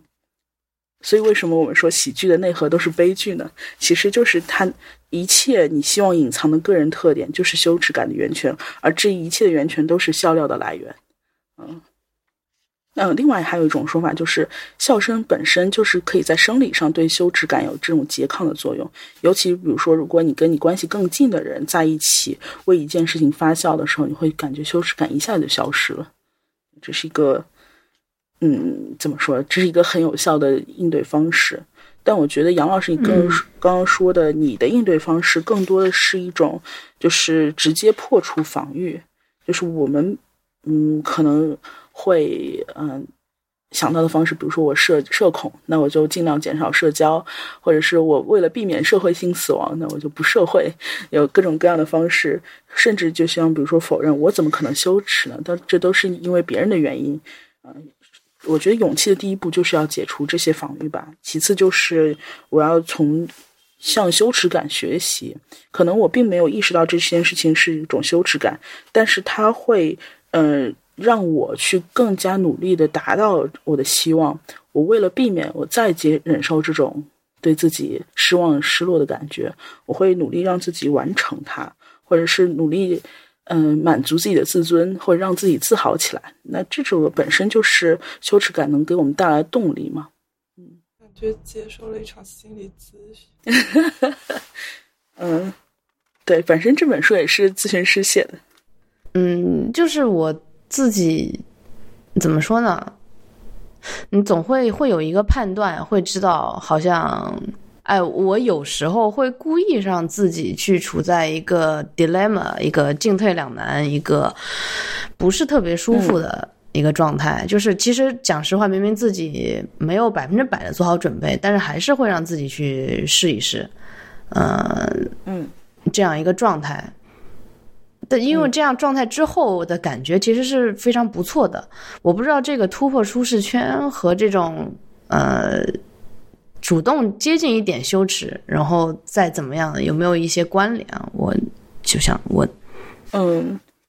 对，我觉得其实是有的，这就很像刚刚说的，其实你是利用了羞耻感促进你成长的这样一个点。嗯就是我觉得是有的我把自己故意把就是陷入到了这样的境地，其实是逼迫我自己个人能力的成长。那我为了不让我自己在公众面前没有做好准备就发言，那我就逼迫自己在短时间内 训练我公众发言的能力，对吧？呃，对，这就是一种自我成长，这基于的是你一个很稳定的自我评价，就是即使我这一次真的失败了，我也不会因为我的失败而认为我就是不值得，我就是不好的。嗯对，这就是你对这个羞耻感的容忍，可以让你利用羞耻感达到一些成长的，就最后的结果嘛。嗯嗯，当然，我觉得这本书还有一些就是对父母养育的教育意义，就是，嗯，作者特别提到，我们现在这个时代是一个自恋的时代，可能是因为，呃，这个时代的父母早年被养育的时候太过被严苛的管教和打压，以至于他们对孩子目前的养育方式是倾向于鼓励式的。嗯，就是不管怎么样，你都做得很棒，即使是约束啊、管教啊，嗯、或者是惩罚和呃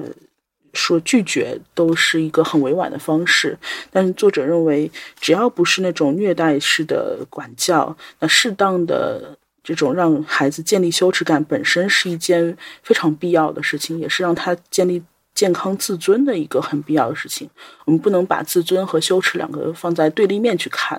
嗯，让他知道我有些事情是会带来羞耻的，本身是就像刚刚杨老师说的是促使进步的。如果我还要去挑战的话，那我就会要去逼迫自己，满足别人的期待，满足我对自己的期待。嗯，如果所有人都是用一种过分自恋的方式养育的话，很可能就出现了很多不知道羞耻的人。那这件事情对社会是没有好处的。嗯，那我要分享的几乎就是这些了。然后最后这本书的话，大家可以去看，也可以不去看，因为这本书其实二分之一的篇幅都是在讲它的案例。嗯、然后它的核心观点部分，其实我们已经全部说到了。呃，如果大家还有兴趣的话，建议可以拿来再读一读。那这本书其实仅仅只讲了羞耻感的部分，如果对自尊的部分更感兴趣的话，可以去找更加偏自尊的书来读。嗯嗯感觉我需要这本书带来的勇气，但是我今天就不在这里谈我所具有的羞耻感了。嗯，勇气从自我暴露开始，Adam。在在豆瓣标记了想读，但不知道什么时候才有勇气去读。还可以去关注一下他的附录 B，附录 B 都是一系列的练习，怎么样提升你，嗯，可以健康的利用羞耻感的能力。好，那下面就是我推荐的第二本书，然后第二本书的名字叫《带着鲑鱼去旅行》，然后这本书听上去就就比较荒诞，然后为什么是带着鲑鱼去旅行？然后这也是我几其实是我几年前就开始看的一本书，它的作者是一个意大利的，就很难去定义它吧，呃，豆瓣上是这么描述的，说呃安伯特·艾科 （Echo E C O）。但是他应该是意大利文，我不太会读。呃，男是一位享誉世界的哲学家、符号学家、历史学家、文学批评家和小说家。嗯，就是这本小册子也是一一一是一篇篇专栏结合起来的，呃，是一个第二季的一个专栏。嗯，我当时这就是一本很神奇的书，就是几年前我看这个书会觉得有点看不太懂。看不太明白，然后今年又拿回来看，会发现重新审视了之后，会觉得它里是里面说的，呃，很多东西都是在当今世界还是存在的一些一些问题，就比如说对消费主义的一些讽刺，呃，然后他说这本书。是一一个叫反讽文学，其实这个我就不是很了解了啊。我想就是提问一下这个三阳老师，什么是反讽反讽文学？啊，什么叫我我感觉你能知道，反讽就是，比如说我写了写我我自己假想啊，就是我有时候自己写文章的时候我有这样一种感觉，就是我说的是 A 的意思，我就表达出来好像是 A 的意思，但其实我想表达的是 A 的反面。但是大多数人还是只能看到 A，只有我自己和极个别，我还得跟他描述一下，他才知道哦，原来是想表达这个意思。这是我对仿仿讽文呃反讽还是仿讽仿讽文学的一个一个嗯嗯这个感受。然后如果这么说比较抽象的话，那我觉得有几部电影可以可可以和这个这本书类似，就比如说《荒蛮世界》啊，《荒蛮故事》就是西班牙的一部电影叫《荒蛮故事》，还有那个《布达佩斯大饭店》。都给我有类似的感觉，就是它是一些荒诞的东西，它是一些嗯嗯，就是他的价值观通常一个人有一个价值观嘛。那我觉得，像这位这个 Echo 这个人，他的价值观可能是圆的，是一个球，就是任何价值观你一直一直走下去，发现和他相悖的一个价值观相连了，是这样的一个感觉。嗯，所以我能够理解，在几年前的我自己是看不太懂这本书的，因为当时我可能没有形成自己的价值观，呃，和各种生死观。但是经过几年之后，我发现自己有了一点点感受，然后对它里面提到的，呃，我还是读一些摘抄吧，嗯。比如说，就跟科研相关的，他说做科学研究能有进展。都是因为有人看到了一条不曾有人走过的新路，并且要有少数几个其他人以非同小可的决策弹性决定相信他。嗯，我之前在播客的开头说科学是一个关于本质的东西，然后其实大家看到这里以后，就可能会觉得说科学其实是荒诞的。科学的本质它是挺荒诞的，它是由世界上少数几个人、一群人，所以科学是关于什么 peer review，就同行评议，只要你的同行觉得它可以，然后我们就认为它可以。啊，科学其实也是挺荒诞的，啊，就是凭什么你们这几个人拍板了，说它自然的规律是这样，我们就真的是按照这个自然的规律去建造工呃开始工程，然后开始这个民用，开始。更大范围的一个宣传呢，然后教育我们的下一代，嗯，所以我觉得科学就是挺荒诞的。然后，尤其实验科学，A/B test，然后 control 这个，control 那个，呃，嗯，是，嗯，就实验科学最多能做到所见即所得嘛？嗯，对。但是所见这件事情就，嗯，嗯，是。呃，除了科学这个以外，他还对，比如说消费，比如说这个，嗯，美国人通常喜欢的就是在一个忙碌的工作之后有一个假期，然后假期一定要把自己晒晒晒的那个颜色叫 tan，啊，就是介于白和黑之间的一个颜色，然后你再回去，人家才会觉得啊，这是一个啊什么 upper middle class，就是。不错的一个中产阶级，你竟然有时间去晒太阳，他就会讽刺这一些种种的这个又是消费主义倾向的，嗯呃一个生活方式吧，对生活方式这个东西，嗯，所以这本书是应该是一个大家可以无论你现在年纪多大，可以买一本放在家里，现在翻一翻，然后几年之后再翻一翻的东西，嗯，它就是。也可能刚开始只能读懂它 A 的意思，它直接表达的意思，然后可能几年之后你会看懂它的另外一层意思。我觉得好的书应该是像这个样子，它能让人不断重视、重新审视自己的生活，重新审视，呃，你自己的价值观吧。然后这个作家本人他也特别特别，我不觉得这就是。嗯，我也挺喜欢他的。呃，他之前出了一本书叫《美的历史》，然后又来出了一本书叫《丑的历史》。嗯，就是很少有人会去研究丑和丑陋。嗯，他能一个人去研究这个反面、正反的东西。嗯，其实他自己这个人就是挺荒诞的。嗯，嗯，我还是挺喜欢这种感觉的，所以推荐给大家。嗯，另外一层意思就是大家不用活得那么正经，嗯，也不要以为我是一个特特别正经的人。就是我常常跟大家说，我嗯，比如说健身啊，练书法，呃，比如说我都用钢笔写字，我从来不用圆珠笔写字。啊，我们有些老师会觉得我是特别古板的人，那其实不是。嗯，我觉得这个啊，作家这个 Echo 这个人，嗯，是我觉得很神奇的一个人。嗯，和我自己一样。嗯，就是这样。那这本书推荐到这里。他其实最有名的应该是那个《玫瑰的名字》，一个很反推理的推理小说，发生在中世纪修道院。这个我就不知道。嗯，它就是一个一本不长的，很多嗯，那个就是冯唐有一本书叫《三十六大》。他是在 GQ 上面写的专栏，每每一篇每一篇合起来合合合在一起出的一个书吧。然后这这一本其实也是，啊，所以不同的一篇文章，呃，也不长，里面有很多很多值得，嗯，去研究和挖掘的东西。我听到过的一个说法是说，我读书我只读可以反复去读的书，但是我会读很多书，目的是为了能够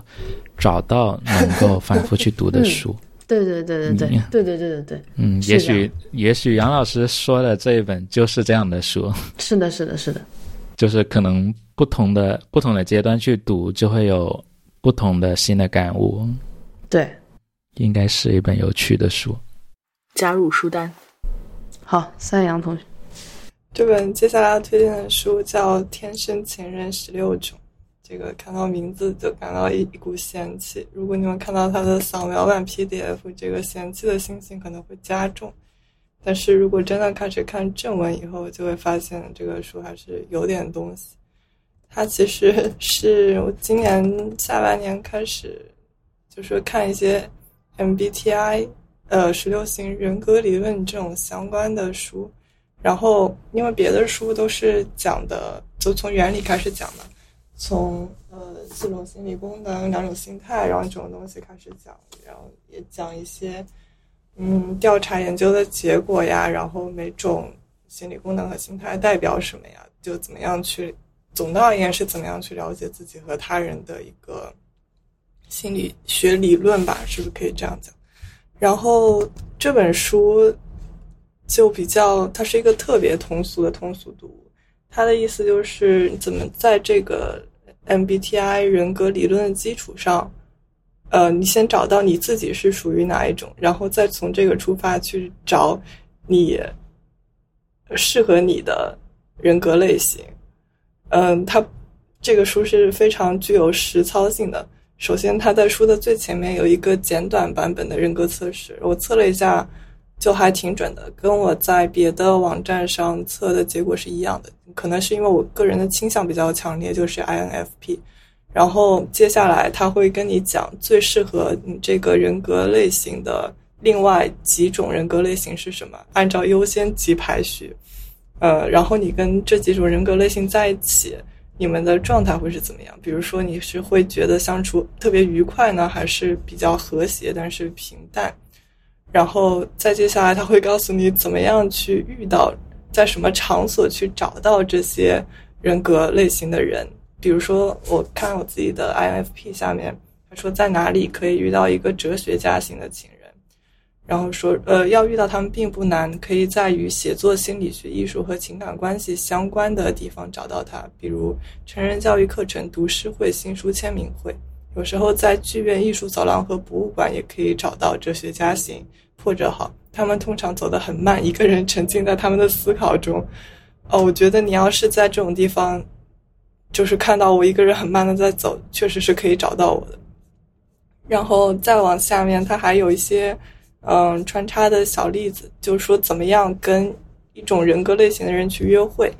比如说他们对什么话题会很感兴趣，然后。嗯，比如说会特别注呃，比如说 J 型的会特别注重时间的计划和安排，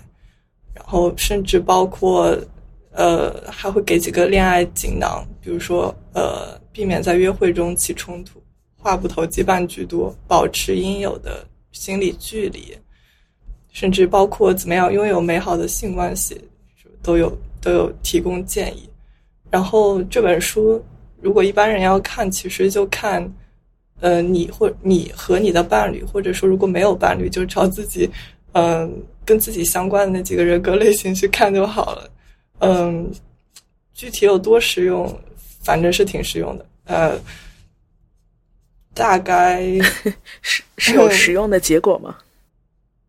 有是有的，但是不太方便讲。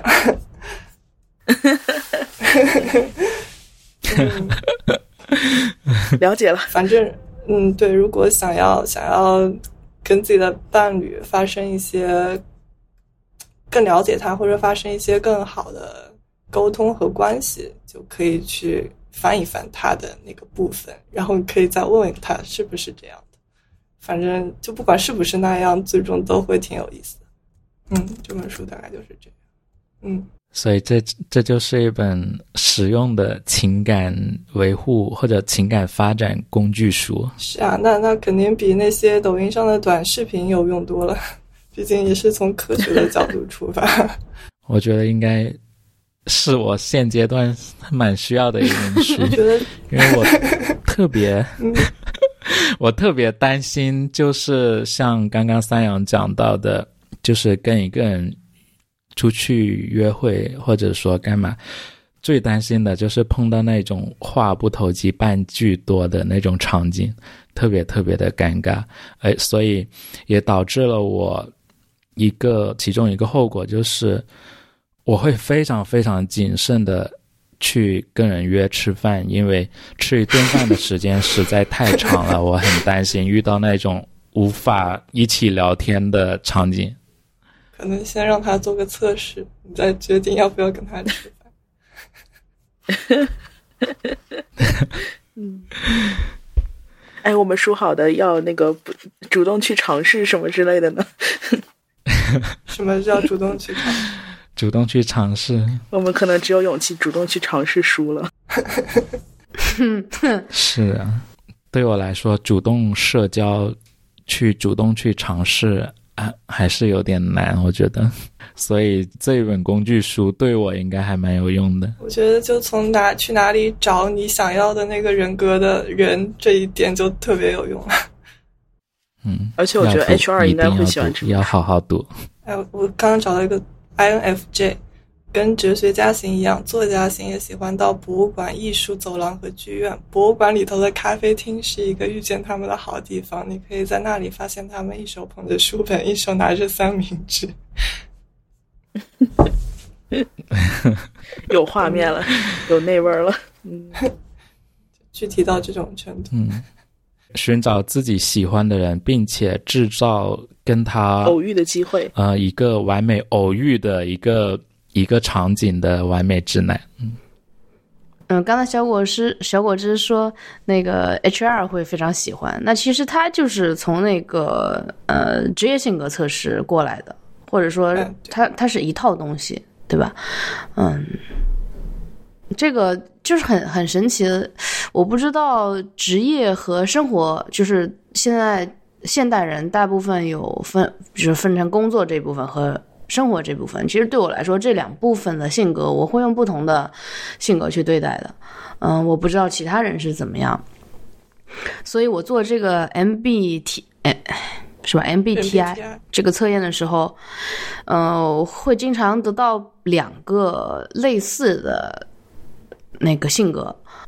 嗯，然后在我和我的比如说伴侣相处的时候，他们也会明显的感觉到，嗯，在刚接触的时候，就是每一次见面刚接触的时候，会有一些更更工作、更倾向工作这方面的性格，就是会问我为什么会迟到，然后你迟到了两分钟，就这种事情。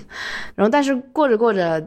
不是过着过，就是比如说三十分钟过去之后，嗯，会觉得又是一个很正常的、自然的，呃，一个状态下的。呃，我，所以我对这个的感觉会，嗯，有觉得他，我不知道其他人是不是这样。比如说三阳，你在嗯工作中和这个生活中是不是也是同样一种这种性格呢？我不知道，我没有在工作的时候做过这个测试，好像每次测的时候都是生活状态，所以每次结果是一样的，就是 INF。嗯，我感觉可能还是不太一样了，因为工作它是一个非常追求效率的东西，然后生活是一个没有目的、没有计划的东西。嗯，虽然比如说以电影开开开场有时间会去，就是比比如说我吧，我是一个特别喜欢计划的人，我在大学的时候看电影会提前半个小时到电影院，然后嗯，但现在是不会这样了。但是说生活确实你不看这场电影，其实也是无所谓的。嗯，我其实对这个还是有困惑吧。哦，给你朗读一下 INFJ 的恋爱技能：给作家型情人一个有计划的约会，将一份约会的行程计划详细到他将会送给他花和一个一个亲吻的时间传真到 INFJ 的家中。一开始这么做的时候，他觉得这种做法很愚蠢，但是他很清楚一个 INFJ 多么重视日程和计划。然后就是出乎他的意料，这个策略奏效了，女友在约会进行中变得异常温柔。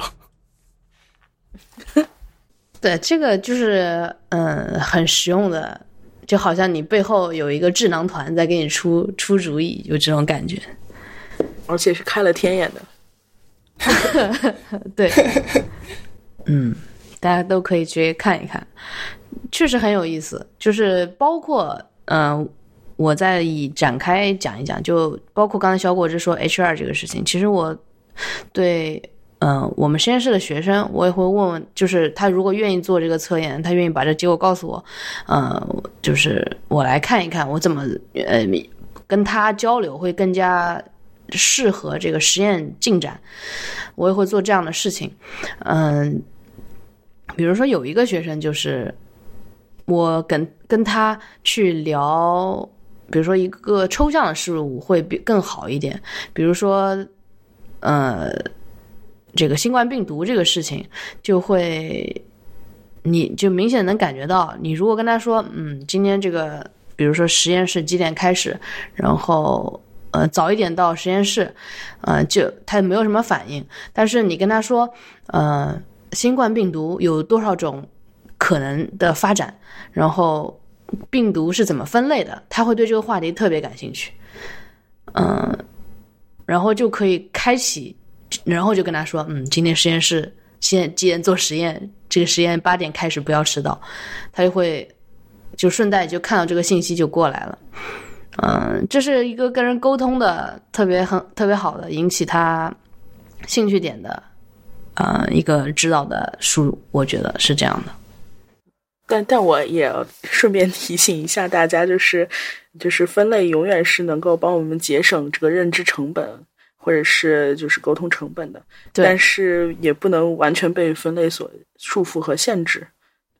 不能刻板吧。总之，对，因为它是一个结果，它是一个现在就是之前的你做了那么多工作的那个那个你，然后对现在的一个结果，呃，你以后要走到什么地方去，还是要看现在你要做什么东西啊，是这样的。可以是一个影子吧，但不要是结论。嗯，对。那这本就大概这样。好，第三轮了。好，第三轮也是我今天推荐的第三本书。不过发现好像我的第三本书跟我的第二本本书本质上还是差不多的。嗯，我今天分享的第三本书的名字叫做《批评官员的尺度》，副标题是《纽约时报诉沙利文案》。这本书讲的一个故事，就是六十年代的美国普通人们和新闻人一起深入南方维权，遭遇官僚打压，最后在京城最高法院上访，成功掰倒了官僚对媒体钳制的企图的故事。他讲的是二十世纪六十年代。当时正是嗯，美国黑人种族歧视问题最激化的时期，啊，那个时候《纽约时报》因为刊登了一则反映不公平对待黑人的广告，广告的名字叫《关注他们的呼喊》，然后这个广告呢就遭遇了极端主义的报复，当地的警察局长沙利文就把《纽约时报》告上了法庭。他认为《纽约时报》的这一则广告是对他个人声誉的攻击，是对他的工作内容的攻击，然后他索赔的金额高达数百万美元。呃，《纽约时报》在阿拉巴马州跟沙利文打官司，就一直败诉，最后他们一直上诉到联邦的最高法院。经过不懈的努力，最高法院的大法官们出于保护言论自由、出版自由的精神，最后判定了呃《纽约时报》胜诉。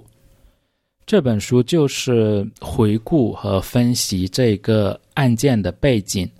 还有《纽约时报》打官司的过程，这是这本书的重点的内容。然后透过这一个过过程，展现出了美国人。追求自由的历程，也展现了美国制宪先贤们的高瞻远远瞩，为他们的后辈制定了自由的框架。同时，这个框架又没有限制后辈，后辈人可以因应当下的局势去制定不同的维护自由价值观的补充的法案。这本书对我来说其实并不是那么的好读，因为这本书有讲到了很多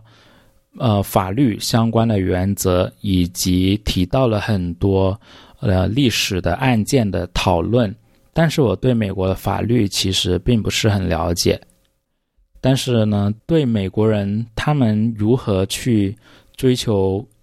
他们的自由价值观这一个过程，我是相当的有兴趣。正是这一种兴趣驱使我读完了这本书。这本书呢，它讲的是这个案件的。背景和审判的过程，但是我认为作者其实他关切的还是自由。类似的，我在我们二零一九年的年终读书分享节目中，呃，那期节目提到的一本书叫《邻人之妻》，这本书讲的是美国的姓氏，但是我认为作者他其实关切的也是自由。所以这本书是我今年继续推荐给所有关切自由价值观的人。嗯，我读完了这本书之后，我的有一个感想就是，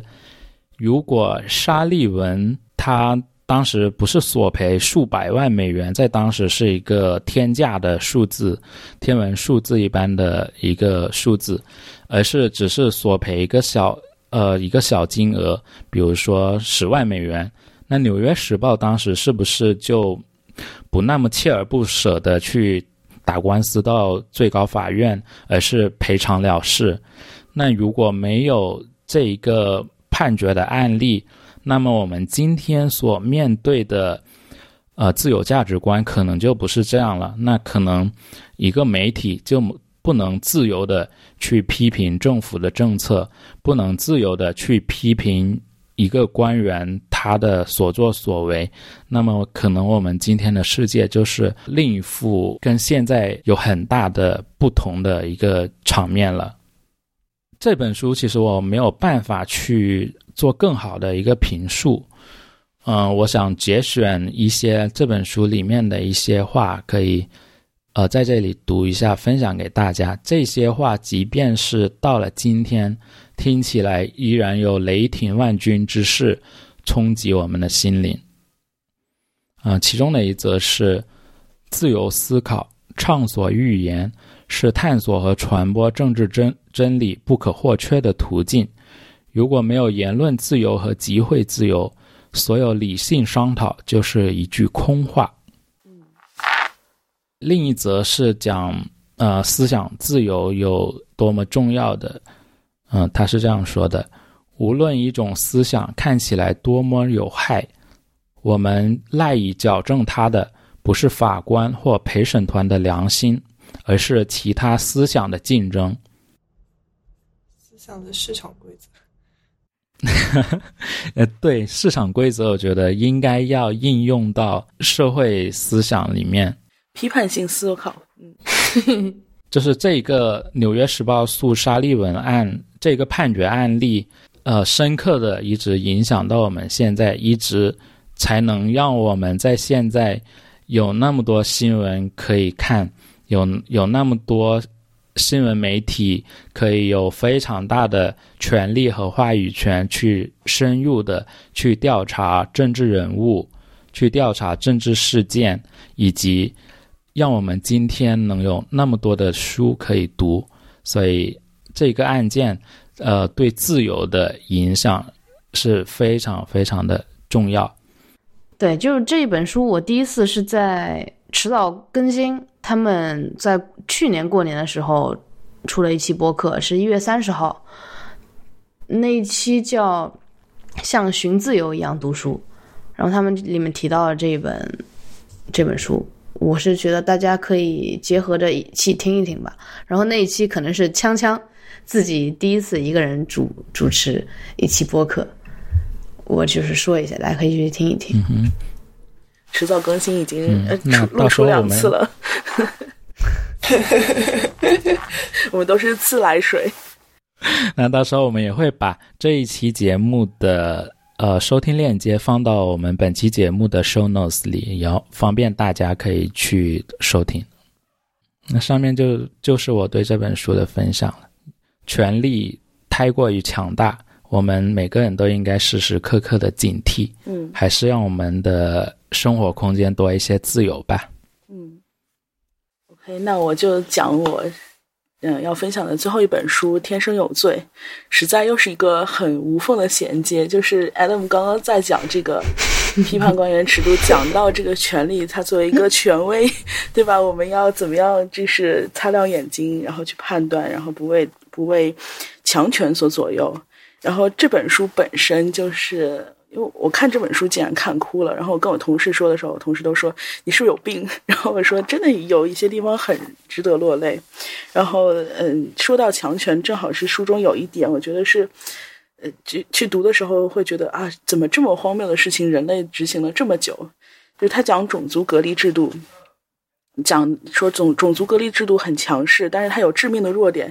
就是它完全没有道理。虽然它是一个非常强权执行的法律。举个例子，他在南说，在南非中国人是被归为黑人的，因为当时南非的中国人不是很多，没有办法成为一个呃单独的确定的分类。但是呢，种族隔离又是一个非常复杂、要求精确的制度。然后最后他们一直不知道怎么归类中国人，直到政府说，那就把中国人叫成黑人，这样就很简单了嘛。但是，嗯，有趣的是，与此同时，日本人是被归为白人的。因为南非政府希望跟日本保持好的关系，可以进口汽车，嗯，然后这个时候就出现了一件很尴尬的事情，就是如果一个亚裔人坐在只有白人能坐的长椅上，警察过来会说什么呢？你要从这个椅子上起开，中国人啊，不好意思，我是日本人哦，非常抱歉，先生，我不是故意要种种族歧视的，祝您下午愉快。就你会发现，就是虽然这是一条非常需要被严格遵守的法律，但是，但是它有什么意义呢？就像皇帝的新装一样，如果我们没有这种跳脱的去审视他的这样的思维，你你会发现，所有人如果这条法律本身是带有歪曲和没有道理的，它有弱点的，因为所有人只是在按照规则被规则摆布的玩偶而已。这也是这本书给我的。很大的一部分启示，嗯，这本书可能读过的人没有那么多啊，但是大家应该都知道这本书写的是谁，就是他是现在很火的小崔每日秀的主播，呃，Trevor Noah 的一个自传，嗯，名字叫《天生有罪》啊，对，嗯，然后。Trevor Noah 呢？这个人他是一个南非长大的，他是八四年出生，然后他直到六岁的时候，南非的种族隔离制度才逐渐慢慢的瓦解。呃，他之所以叫天生有罪，是因为他的母亲是一个南非黑人，而他的父亲是一个瑞典白人。在当时，他的父母亲如果嗯生小孩这件事情是是违法的，而且是要被判处五年有期徒刑的。所以，对于 Trevor 来说，他从小接至少长到六岁之前，他的出生、他的存在就是不合法，就是有罪的。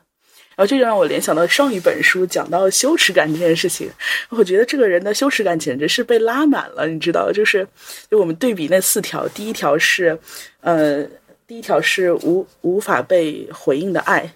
他他出生之后，他的母亲就不能让他见他的父亲。嗯，他在很多场景场景下，他如果要表达爱，都是会被别人驳斥，甚至会被抓起来，啊、被被被打，甚至是要呃担心自己有人身安全的。所以第一条是严重的遭遭到那个羞耻的冲击，第二条是被小团体排斥。他已经不是被小团体排斥的问题，他是被所有团体排斥，连他的呃奶呃他的外婆都不知道该怎么打他。他说：“我知道该怎么打一个黑人孩子，让他不显出斑痕，嗯，不受伤。但是我不知道怎么打你。你是个白人孩子，我不知道该怎么打你。然后，嗯，他还有就是他在任何一个，包括他讲到他的求学经历，他在学校的时候，有色人种不带他玩，黑人不带他玩，白人不带他玩，他怎么样都无法融入一个群体。包括他住的地方也有各种各样的划分和讲究。那第二条又是一条暴击，第三条，呃，这个非自愿的暴露，对他来说，他的皮肤本身就是一个让他最羞耻的事情。那但是这件事情又是非自愿暴露在外面的，然后你就会觉得，啊，这这这条也拉满了，对不对？然后第四条，第四条可能没有那么明显，就是第四条讲的是就是对于期望的不满足，是嗯嗯，不管是自己的期望还是他人对自己的期望。那他也讲到，比如说自己暗恋的姑娘没有追，然后无法开口，然后最后后悔等等这样的一些事情，他也对自己做的很多事情，嗯，产生过深深的后悔。那就是这样一个，我们看似应该至少是有对自我评价、自我感觉有毁灭性打击的，呃，羞耻感的这样一个人，他最后成为一个这么成功的呃喜剧演员、脱口秀演员、主持人。嗯，这里面就是我真的觉得是幽默的力量，就是他把这么强烈的羞耻感直接变成了他自我成长的一个动力。嗯。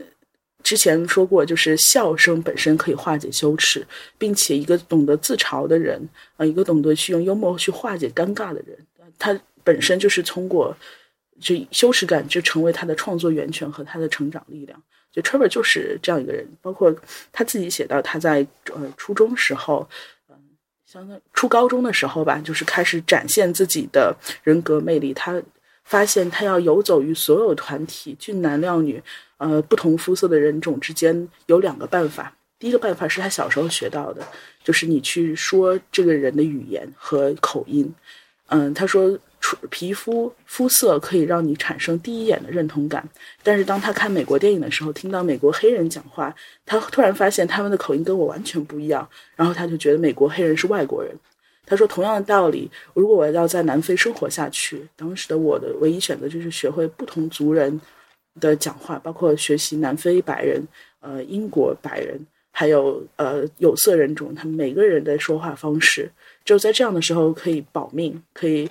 嗯让让他们觉得哦，虽然你长得很奇怪，但是好好吧，我可以把你当做我们族人之一。到了呃就是种族隔离之后，他的策略就是呃我成为一个工具人。啊，我可以帮别人跑腿，我可以给大家讲笑话，我可以他是他们每一个小团体聚会的时候都必须请来的一个人。嗯，虽然我是个工具人，但是所有团体都会让我接触，而我也不会跟每个团体有过分亲密的接触。我总是浅尝辄止，他们要我的时候我在而已。他说这样的话，我可以保持一个非常呃和谐的距离，我也会觉得好像表面上我跟所有人关系都很好。但是我自己清楚，我我是孤独的，嗯，我觉得这都是他，嗯，日后成为一个这样出圈的一个喜剧人的一个，嗯，一个前因。但这些都不是让我哭读这本书哭的理由。这本书在封底的推荐的时候，嗯，写到《天生有罪》并不是一部，不仅是一部在南非种种族隔离制度下令人不安的成长史，更是一封写给作者那位了不起的母亲的情书。我也觉得是，就是 Trevor 之所以能够成长的这么好，他经受了这么大的童年创伤，但是现在又变得人格这么健全，很大一部分程度上是归功于他这个母亲的。他母亲真的是一个非常神奇的女性。嗯，在那个年代，在即使看不到完全看不到种族隔离制度可能有瓦解的那一天，她依然选择相信，呃。我必须要教给孩子是，嗯，你要认识到这个世界有多大，你要认识到你的世界不仅仅是黑人居住的棚户区，也不仅仅是你只能做黑人能做的事情，做奴隶能做的事情。你要他从小就被学习用英文作为母语，然后呃，去带他去各种各样公园去玩，跟其他种族的孩子去玩，啊，走到白人生活的街道，啊，甚至嗯。就是从小就教会他独立，他母亲也是，呃，在当时的黑人女性当中，呃，最早开始学习呃打字就是文秘技术的黑人女性，后来在白人区找到了工作，然后怎么样学习穿各种各样的工作服，躲避当时白人区夜里对黑人留宿的检查。他他说：“我宁可睡在公共厕所里，我也要走出黑人区，我也要过一个更加自由的人生。”他甚至不受自己家人的影响。他给 Trevor 起名叫 Trevor，本身，呃，这本书里说这个名字是没有任何意义的，它只是一个名字而已。啊，他母亲希望不要为名字的意义定义你这个人，因为他和他的祖辈都是名字都是有意义的，要么是呃什么谦逊的人啊、暴躁啊，或者是其他的。那这个人好像就会自然而然的变得像他的名字那样。但是他希望 Trevor 就是一个不被任何东西定义的人。包括他跟呃，就是 Trevor 的父亲决定要生这个孩子，也是一个非常传奇的事情。在我看来，是极度女权，甚至 有一点过于女权的一件事情。他对他的嗯，那个瑞典父亲说：“说我想要一个孩子，嗯，我知道你不想结婚，但是没有关系，这个孩子是我的，是我想要的。你你让我生下这个孩子，然后我就走了，你可以完全不去见他。”嗯。最后，这个这个瑞典人被说动了，于是他们就有了 Trevor，然后他就真的就把这个孩子带走了。虽然之后他的父亲希望能够见到这个孩子，并且，嗯，他的父亲也跟 Trevor 建立了一个非常非常有父子仪式感的关系，但这都是后话了。在当时他决定要这个孩子的时候，是冒了要坐牢的风险，决定自主的要一个混血的孩子。然后，就是这整个这一切。让我觉得这个母亲真的是非常的伟大，她从来不会嗯说你不可以做这件事情，因为你是什么样的人，或者是嗯你的出生就是个错误，你的存在就是不被允许。她教的都是，哎，如果有人来抓你，你就跑啊。如果有人呃问你什么，你就说，你就拉着前面那个印度人，就是叫他妈妈，或者是怎样，就是他永远给了你各种各样的方式，让你知道在这个世社会上你是可以生活的。他而且他教会了 Trevor 怎么样学习各种语言，融入不同的群体，怎么样省钱，怎么样过生活，嗯，怎么样呃固执己见，嗯，就是她是一个生存力极强的女性，同时她又是嗯。这样的，呃，未雨绸缪，然后帮助这个孩子建立了一套适应现在这个社会的价值观，这是让我觉得非常，嗯，难得的一点。同时，我会觉得，就是，嗯，Trevor 这个人，之所以我们在看他的脱口秀的时候，会觉得他特别政治正确，或者说由他的嘴里说出来那些话，我们就不会觉得有被冒犯，正是因为他站在一个。呃，食物链的底端，没有人有资格说他种族歧视，因为所有人都可以歧视他。嗯，但他站在这个地方的时候，所以他说出来的很多话就会让我们产生一些真正意义上的反思。比如说，他在讲到他，嗯，呃，他在他在讲到他那个，呃，就是他父亲的时候，他也说他父亲是一个，呃，很反对种种族歧视的白人。他就用了一句话，他说：“嗯，他父亲说，如果你一个白人这么讨厌黑人的话，那你来南非干什么？你在欧洲好好待着不好吗？”然后当时我看到这句话的时候，我就觉得，哎呀，这个父亲怎么这么 这么有道理？就一句话就嗯，一句话就让人无法反驳。你你既然真的这么介意跟黑人用一个厕所，在一个地方吃饭，那你来南非干什么呢？就。我会我会觉得，嗯，真的是什么样的父母，真的能养育什么样的孩子，嗯，然后让我最后说一下让我哭的那个点吧，就是实际上是反而是跟他父亲有关的，因为我觉得母亲在他生命中就是一个，就是他的光，就是他追逐的脚步，就是带他走进这样的人生的一个，嗯，不可或缺的形象，而父亲变成了他人生中的一个一盘佐料。嗯，是让他变得更更完整、更有权威性、更嗯，让我让我真正能感觉到他脆弱感情的那一部分。因为在他十三岁的时候，他父亲因为环境的原因、环境所迫，要搬到开普敦去生活。这样的话，他相当于呃，他母亲又改嫁了，所以呃，他整整十年是没有任何父亲的音信的。然后他就产生了很多自我怀疑，不知道父亲当时是不是真的想要他，还记不记得他，爱不爱他等等。然后他就嗯，等他嗯二十四岁成名成家的时候，他就不断的写信啊，去找使馆啊，想要联系到他父亲。最后终于联系到他父亲了。结果他跑到埃开普敦的时候，是一个他走进一个白人社区，然后他看到里面每一个白人老头，就在想：这神是不是我父亲？我是不是已经不记得他长什么样了？最后他推开门，开门那一瞬间，他就认出了是他父亲啊，就是你啊，当然是你啊，我认识你啊，嗯，然后他们他就说他们之间的父子的关系好像就是从中断的地方立刻重新建立起了关系，就好像没有一天分别一样。有一段话是这样说的，他说，嗯。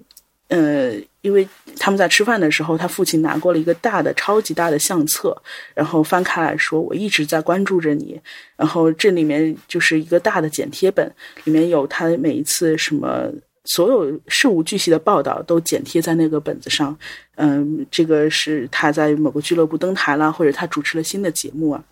我看他说，他看到这里，感觉身体内的感情汹涌，需要使劲控制住自己不哭出来。我在这十年的生活缺憾，好像在这一瞬间被填满，好像父亲只离开了我一天。多年以来，我内心有那么多的疑问：他会想我吗？他知道我在做什么吗？他为我骄傲吗？但事实是他一直陪着我，他一直在为我骄傲。因为环境让我们分开了，但他没有一天不是我的父亲。就我在读很多像这样子的句子的时候，我都会觉得，嗯。就是环境真的只是影响我们人的很小的一部分，即使是这样苛刻的环境，这样难的童年，然后有这么多规则限制，依然不能左右啊你的人生。你的出生可以不由你自己控制，但是你的人生完完全可以。嗯，然后我觉得这本书也是给了我很多的力量，会想，呃，几如果我是嗯。在现实生活中碰到了很多让我觉得，呃，是绝境了、不可能了、不知道该怎么办了的困境。嗯，我是不是应该像 Trevor 一样，第一反应是我是不是能跑得更远、更快，或者是我是不是能想到绕过不规则、无视他走的那条路？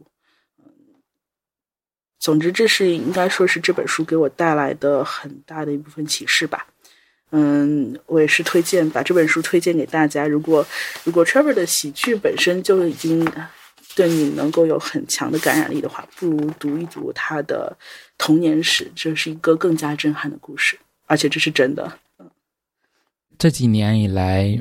好像科技界的飞速发展，让我们产生一种幻象：我们早已经身处于一个高度文明的世界，但是呢？呃，类似于种族隔离、种族歧视这样现在看起来很严重的问题，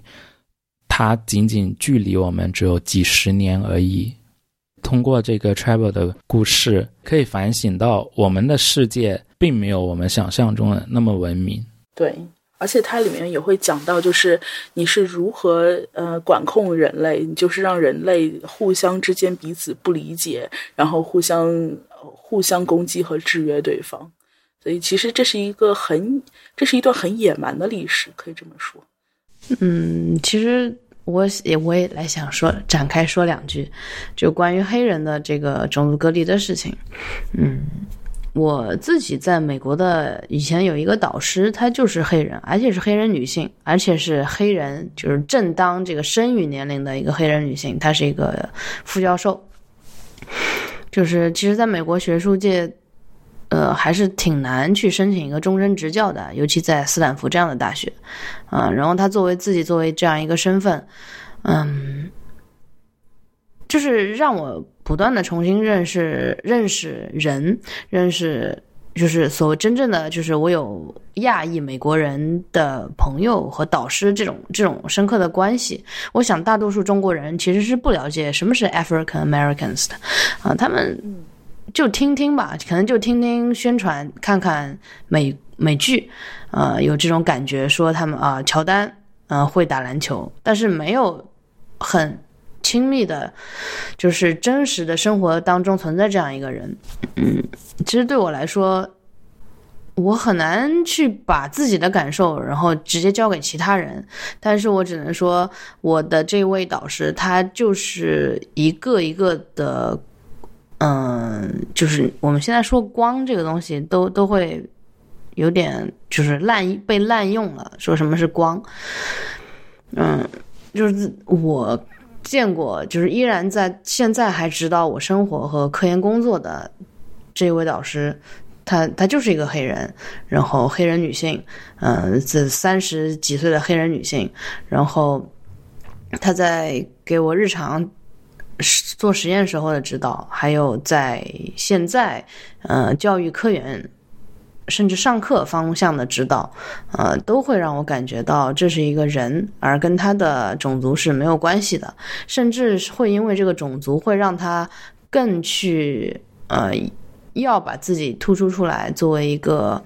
嗯，别人可以看到的，啊，可以学习的一个对象。当然，对于个人来说，这是不需要的，或者说也没有必要去渲染这种，因为她是一个黑人女性，所以她要怎么样的一一个一个说法吧。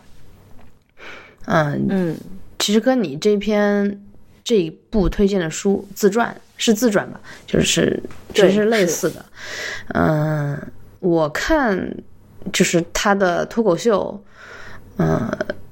其实是看不出来，就是对我个人来说是不会觉得啊，这个黑人怎么怎么样的。他说脱口秀的样子就是一个很厉害的说脱口秀的人，然后他能把很多政治话题，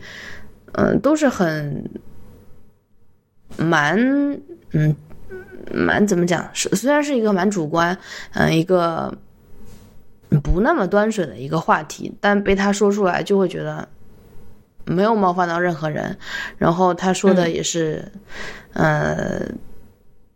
一个就对大大多数人说的话，嗯，就是我从这本书吧，我想说一说，就是这个我和黑人朋友的一个关系，然后呃，怎么去冒犯他们。就是对我来说，如果你会歧视一个人。那很倒霉，在你的价值观体系里，你就是被歧视的。是，嗯，对我来说是这样的。如果你讨厌一个人，那在你的价值体系里面，你就是会被讨厌的那个人。嗯，就是当当你有这方面的顾虑和想法的时候，就说明这件事情亟待被解决。就还是想说，从个人来说，去，嗯，去破解这个，会化解这个，不太可能。嗯，只能说。一点一点的，呃，微光能够形成，在以后能形成一个让所有的人都能看到啊，原来人是这个样子的，人其实没有那么狭隘的，就大概这种感觉吧。尤其像我觉得现在这个社会，就是因为疫情的关系，你会觉得即使跟你长得一样、说一样话的人，他有可能得了病，然后他就不是我，不是我是敌人，然后你就会觉得人的范围就会越画越小。啊，今天我们昨天我们说武汉人啊，今天我们说河北人啊，后天我们又说其他人，对吧？是，就是这整个这个人就同类的范围就是越缩越小，但其实这是不对的啊。这这件事情几十年前、几百年前就人类反复犯过这个毛病，嗯，最后的结果都是死路一条。但是人类又是这么的健忘，对吧？嗯嗯，那下面我推荐的第三本书的名字叫《黄油》。嗯，我又要说了，这个你好，我有点惭愧，把一把狗爪子自己撒在这里。就是 Adam 和小果汁推荐的都很，对我来说是，嗯，很好的关于形而上的一些著作。然后我推荐的就是形而下的，然后生活日常的，呃，把大帮大家拉回来一点点的东西。就是这本书是黄油，然后他所讲的也就是黄油的历史和甚至是一些关于它的菜谱。我对他感兴趣的一个原因是，他在一七年的时候得了一个费雪奖，而费雪女士是我很喜欢的，最近很喜欢的一个写美食，呃，这种感受散文类的一个作家。他当然已经去世了，应该是去世了。就是他写书的时候，大概在呃二战时期，二战发是吧？二战时期发表了很多这个书，然后包括如何煮狼，嗯，是就是就是他引用莎士比亚的那个名言，啊、什么胃口就是就是说人的胃口是一匹狼这类的说法吧。嗯，他的文字，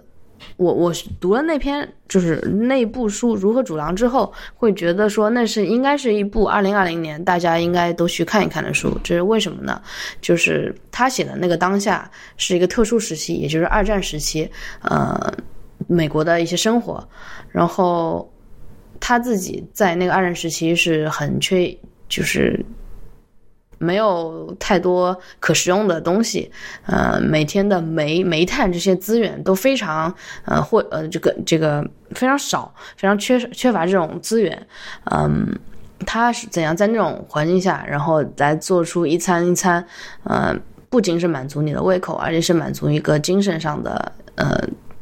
东西的，呃，一个人，他能把这些写出来，然后呈现。到那本《如何煮狼》里面，然后让我觉得，在二零二零年，尤其是上半年的时候，其实大家面对的都是，我有的时候会觉得，呃，这个疫情就是所谓的第三次世界大战。我不知道这样有没有会冒犯到谁，但是我是这么觉得的，因为它让，呃，人和人、国家和国家之间更加，呃，严密了那种，嗯。国界线就是这里是对我们的，那那里是你们的，我们之间就不要沟通了啊、然后我们自己发展，我们要抢夺地球上的资源，我们就各做各的，然后还要竞争。这个对我来说其实就是一种所谓的孤立主义。我不知道什么是孤立主义啊，我就是这随便这么一讲。就是这样的感觉。然后费雪女士在二战的时候写的那本书，然后我们在二零二零即将二零二一这个疫情感觉就又要卷土重来，但是我们已经有一些预期、一些策略的时候，呃，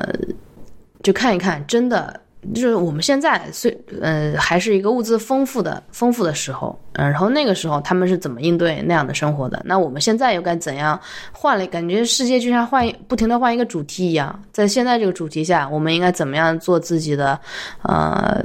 一些呃准备和适应当下发展的呃这这这些东西吧？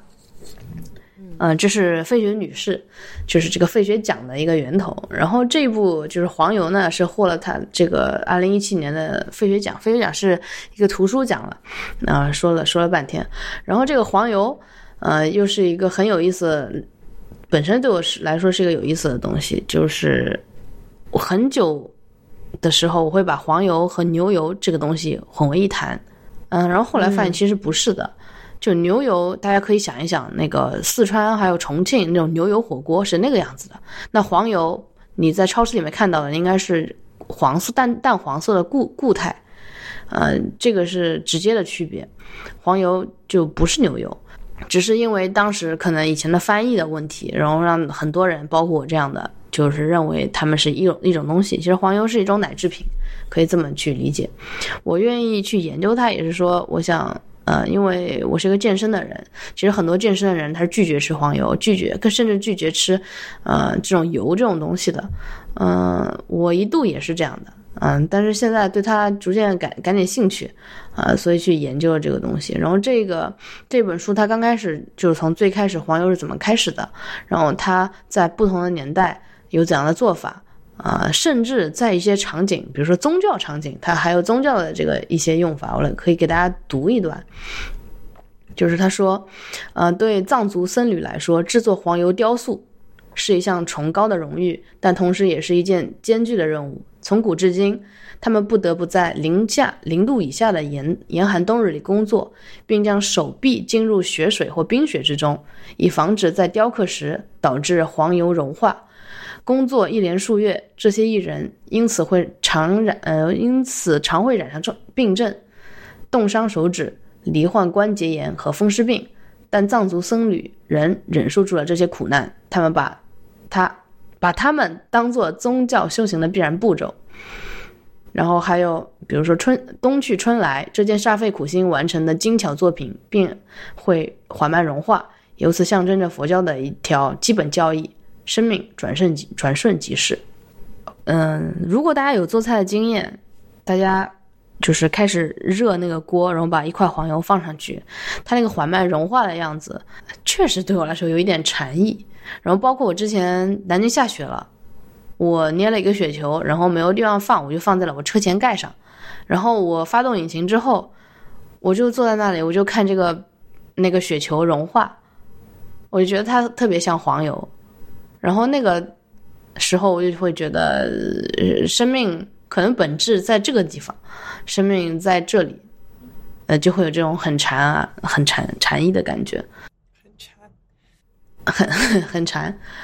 对，所以把这本书推荐给大家啊、无论是对你做菜的精进，还是对嗯、黄油在其他的就是历史上其他的国家不同的宗教上面的一些运用，都会让你有一个重对它的重新的认识。嗯、不再是以前小时候觉得啊，黄油就是牛油，或者说它呃。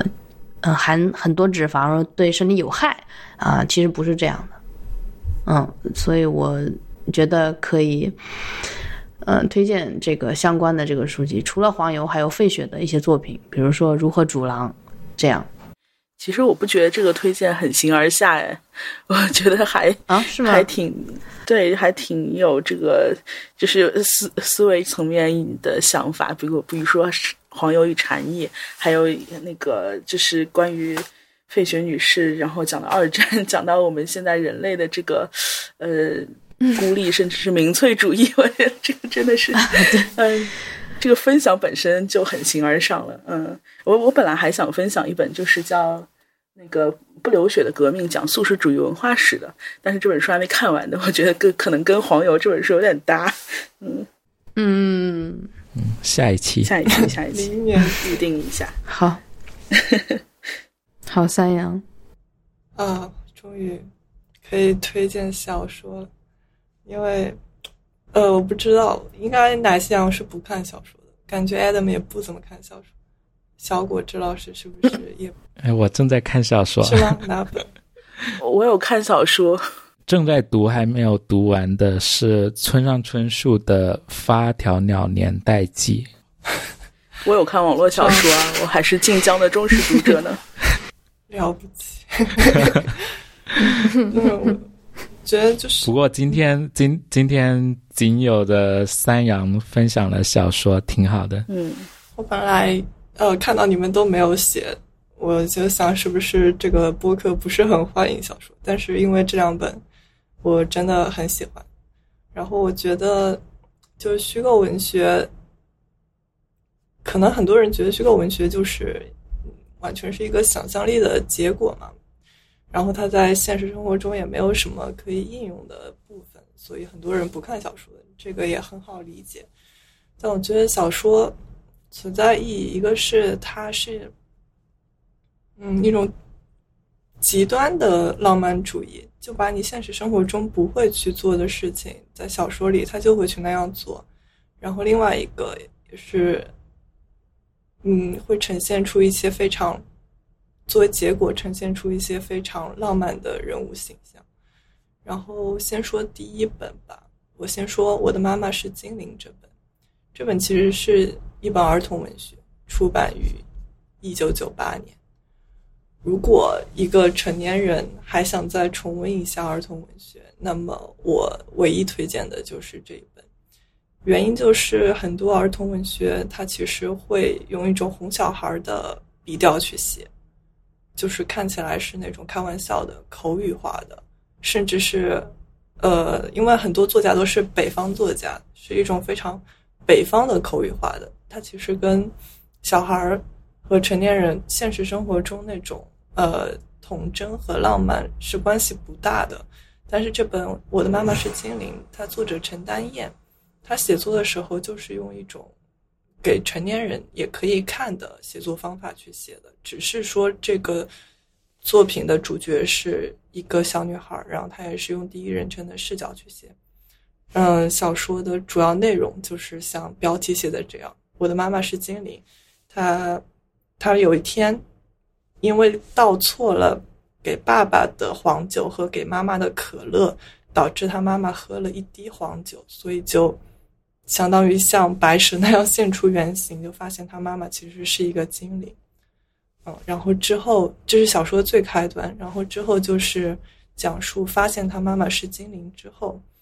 嗯，第一反应其实他爸爸是如释重负，因为他爸爸很早就跟他妈妈商量过，如果有一天女儿自己发现了这个事情，那他们就要离婚，因为他爸爸其实并不能接受和这样一个精灵在一起，因为在结婚时候他并不知情，然后后面中间的大部分就是这个女儿想怎么去修复。自己父母的关系中间还穿插到了她一个呃离异家庭的好朋友，怎么样去帮助她讲出一些小孩的伎俩，然后想让他把妈妈的感情去弥合。但到最后又发生了一件小事，嗯，就是这个女儿发现她其实也不能接受一个是精灵的妈妈，于是她妈妈就离开了。这个就是小说的主要内容。嗯，然后。其中有一些特别触动我的文字表达和段落吧，就比如他妈妈会对这个女儿说：“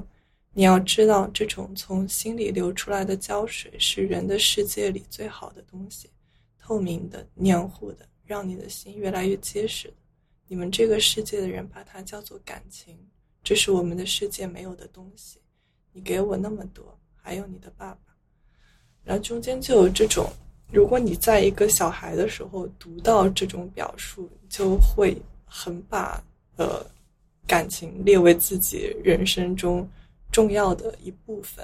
然后可能很多所谓的引号的大人吧，已经忘记了，嗯，这种感情世界上最黏的胶水这种东西。那如果你想找一下，嗯，就是从一个小孩成长为一个成人，可能。丢失掉那些东西，那么可以读一下这本小说。不过它到最后是一个嗯悲伤的结局吧，所以也是这本儿童文学比较特别的地方。因为儿童文学一般为了哄小孩，它会是一个比较好的结局。呃，今年其实还看了很多别的儿童文学，就是是在多抓鱼上买回了自己小时候看过的一套。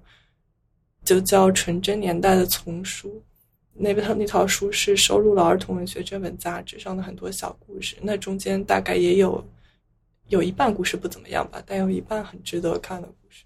在多抓鱼上基本上已经列入那个免费计划了，只要付运费就可以买回来。嗯，大家有兴趣的话也可以去看一看。然后要推荐的第二本是。嗯，一版幸太郎的《家鸭与野鸭的投币式寄物柜》，这个名字非常长，我一度都记不住。嗯，我看一版幸太郎的第一本小说，应该就是他特别有名的那本《金色梦乡》，然后也有同名电影。这一本书也有同名电影，而且这两本书在我印象中是比较相似的，就是他们的小说结构性都很强。文本上结构性很强，就导致你如果先看电影可能会被剧透。但是他们电影和小说都都各有各精彩的地方，虽然叙事的线条和结构逻辑不太一样，但是因为故事的内核是很，其实这一本是有点悲伤，但是也是温暖的。呃，所以就导致不管用什么形式去呈现，它都是一个很好的故事。嗯，这一本《家鸭与野鸭投币式寄物柜》不好剧透太多，可以，嗯，但豆瓣的这个简介第一句就可以，嗯，概括一下主要内容，就是如果被突如其来、毫无道理的暴力夺走幸福，我们要何去何从？嗯，这就是故事的一个发端。嗯，当然，他那个这个发端，其实在现实生活中也是。不太可能发生的，就是有一些极端和荒谬的，但是就是在这样一个呃故事的基础上，然后主角做出的一系列行动，其中有一个有一句话就是说，在这故事的最开头，主角带领另一个主角特别无厘头的说要去打劫一家书店。然后就对他说：“热血是什么？是有想要的，但是很贵的书，那就算是打劫书店也要弄到手。掉进河里要被淹死了，就狼狈的去划水。”然后这两句话也能很好的代表这本书的精神气质吧，就是有点日式的中二，嗯，有点热血，但是因为它包裹着一个比较悲伤的故事内核，所以看完这本书以后，是一方面有一种无力感，因为主角做了这么多，但是其实并并没办法改变已经发生在过去的事情，但是又有一种那但是明天还要继续，就还是要去大街书店，要热血的生活下去，这种感觉是比较五味杂陈。嗯，推荐给大家这本书，就如果你想读一读一版新太郎，那这一本和金色梦想都是我很推荐的小说，有一点有一点点推理，但不是最主要的部分，大概就是这样。那这本书和这个电影一样，在前半部分会比较嗯无力缓慢吗？呃，书比电影好一些，书是双线叙事，就是一章讲现在，一章讲、哦讲过去，OK，所以读者会更早的知道发生了什么。然后在电影的前半个小时，你会处于一种完全很茫然的状态，不知道他们在干什么。嗯，但是坚持一下，这是一个很好的故事，对，而且有一首 Bob Dylan 的歌，在片中反复的响起。嗯，话说你读日本小说的时候，你读的中文版有没有觉得，就是读起来这种翻译有有有阅读障碍？我好像已经习惯了，就是那种日翻中的典型中文那种语感，我好像已经习惯了。因为我读日本作者的书其实并不多，然后每次读的时候都总感觉读起来不是那么的顺畅。也许不是作者翻译的问题，而是可能日本这种文字翻译成中文就会，如果不习惯的话，就会有这种不顺畅吧。我我我自己读的少数的日本作者的书的中译本，就会有这种感觉，读起来就会比其他音译中的会有一点点困难，也会更慢一些。我我反倒是相反，可能我就太习惯了，我反倒是看音译中的那些译本会觉得有点奇怪，但是看呃日译中看多了，你自己写出来的东西都会有点那个味道。也是，我再补充一句，就是儿童文学和童话有什么区别吗？对我也想说，三阳主播解释一下。维基百科说，童话是一种小说题材的儿童文学作品，其中会经常会有很多超自然人物，比如会说话的动物、嗯精灵、仙子、巨人。嗯，在现代西方文学的写作中，童话故事的结局通常是快乐的结局，就比如王子和公主幸福的生活在了一起。但是我说的，就之前介绍这几本儿童文学，他们就像是呃一个有写作能力的小孩儿把自己的生活记录下来的那种感觉。就他，嗯，虽然他的妈妈是精灵，但是这怎么讲？他并不是用一种呃面对不不是用一种冒险啊或者面对奇观的那种角度去写的，而是就把它当做一件确实发生的事情，然后想着怎么去嗯应应对这件事情，就更贴近现实的一种写法吧。童话其实就是儿童文学的一个子集了。嗯，看起来是。可能更多的有象征和一些幻想的地方吧。感觉我想到童话故事可能是更脱离现实，就你一看就不是现实生活中会发生的事情，或者它的主角他就不是人类嘛，就可能是个小动物。因为我小时候看很多童话故事，就是格林童话、安徒生童话，都会拿着书，就每天晚上都看。给我印象很深刻的，比如说什么《快乐王子》，有人看过吗？没有，雕塑那个对吧？啊，对对对对对对，王尔德的，就是我其实并不知道它发生什么，但是我现在能想起来的，我关于快乐王子的那个故事，就是在我这儿是一个悲伤的故事，是一个心碎的、悲伤的一个故事。我已经忘了它故事是什么，但是那个感觉还在。把自己身上的宝石和金箔去帮助别人，最后自己变成了一个对是不好看的铜像的故事。对对对对对对对。然后还有那个，嗯、应这个应该是格林童话，安徒生呃不是格林童话里面有一个叫呃勇敢的小裁缝，你们有人看过吗？应该是看过，然后勇敢的小裁缝，然后现在 就是一种特别特别机智、聪明，然后就跟韦小宝一样，然后就当上这个叫什么公主的老公叫什么？驸马驸马，对对对对对，就当了这样一个，然后。呃，这个奶奶奶西洋老师词词汇很贫乏，呃，就这样一个故事，会觉得特别聪明和机智。儿童文学的其实还是很有力量的。我感觉中国的儿童文学体系和国外的就挺不一样的，就就和你刚才说这些故事挺不一样的。就是我今年买回来那几套书，我小时候看过的那些故事，嗯，就还挺值得看的那种中国的儿童文学就比中国的成人文学不是，就比中国的小就就是怎么讲，正统小说会更有吸引，嗯而且因为它跟你的现实生活更贴近。然后他那种浪漫的想象好像也更好实现的感觉。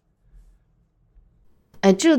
我又想到一个很有意思的，就是在一个面对一个没有成年的孩子的时候，大家不太会去认为他是一个什么种族的人，他会就把他当成一个孩子。一旦他变成一个成年人，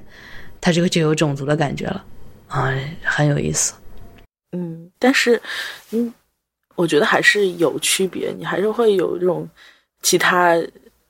种族的小孩的感觉，当然你会觉得这是人类幼崽的这个这部分内容会更强烈一点。我觉得很大一部分程度上嗯对是因为，嗯，对他们的行为是不需要负责的，然后我们去对待他们行为的时候也会有本能的宽容。对对对，是。我今天推荐的这最后一本书是关于我的业余爱好网球的一本书。我想，可能绝大多数我们的听众应该都不是网球爱好者，所以我听到这里的话，也许可以跳过这一段。嗯，这本书的名字它叫《弦理论》，英文是 String Theory。这被这通常被认为是呃一本描写网球这项运动写的最好的书。它的全书是由几篇短文组合在一起的。这些文章呢，早期都有发表在《纽约时报》之类的媒体。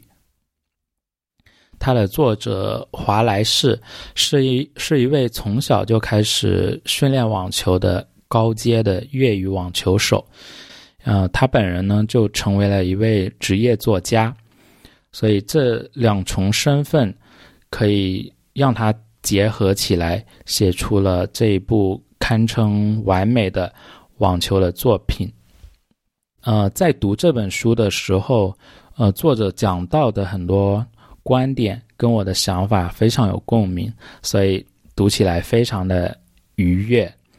比如说，作者他有一个观点，认为网球这项运动除了发球之外，打出速度、打出球速，重要的因素并不是力量，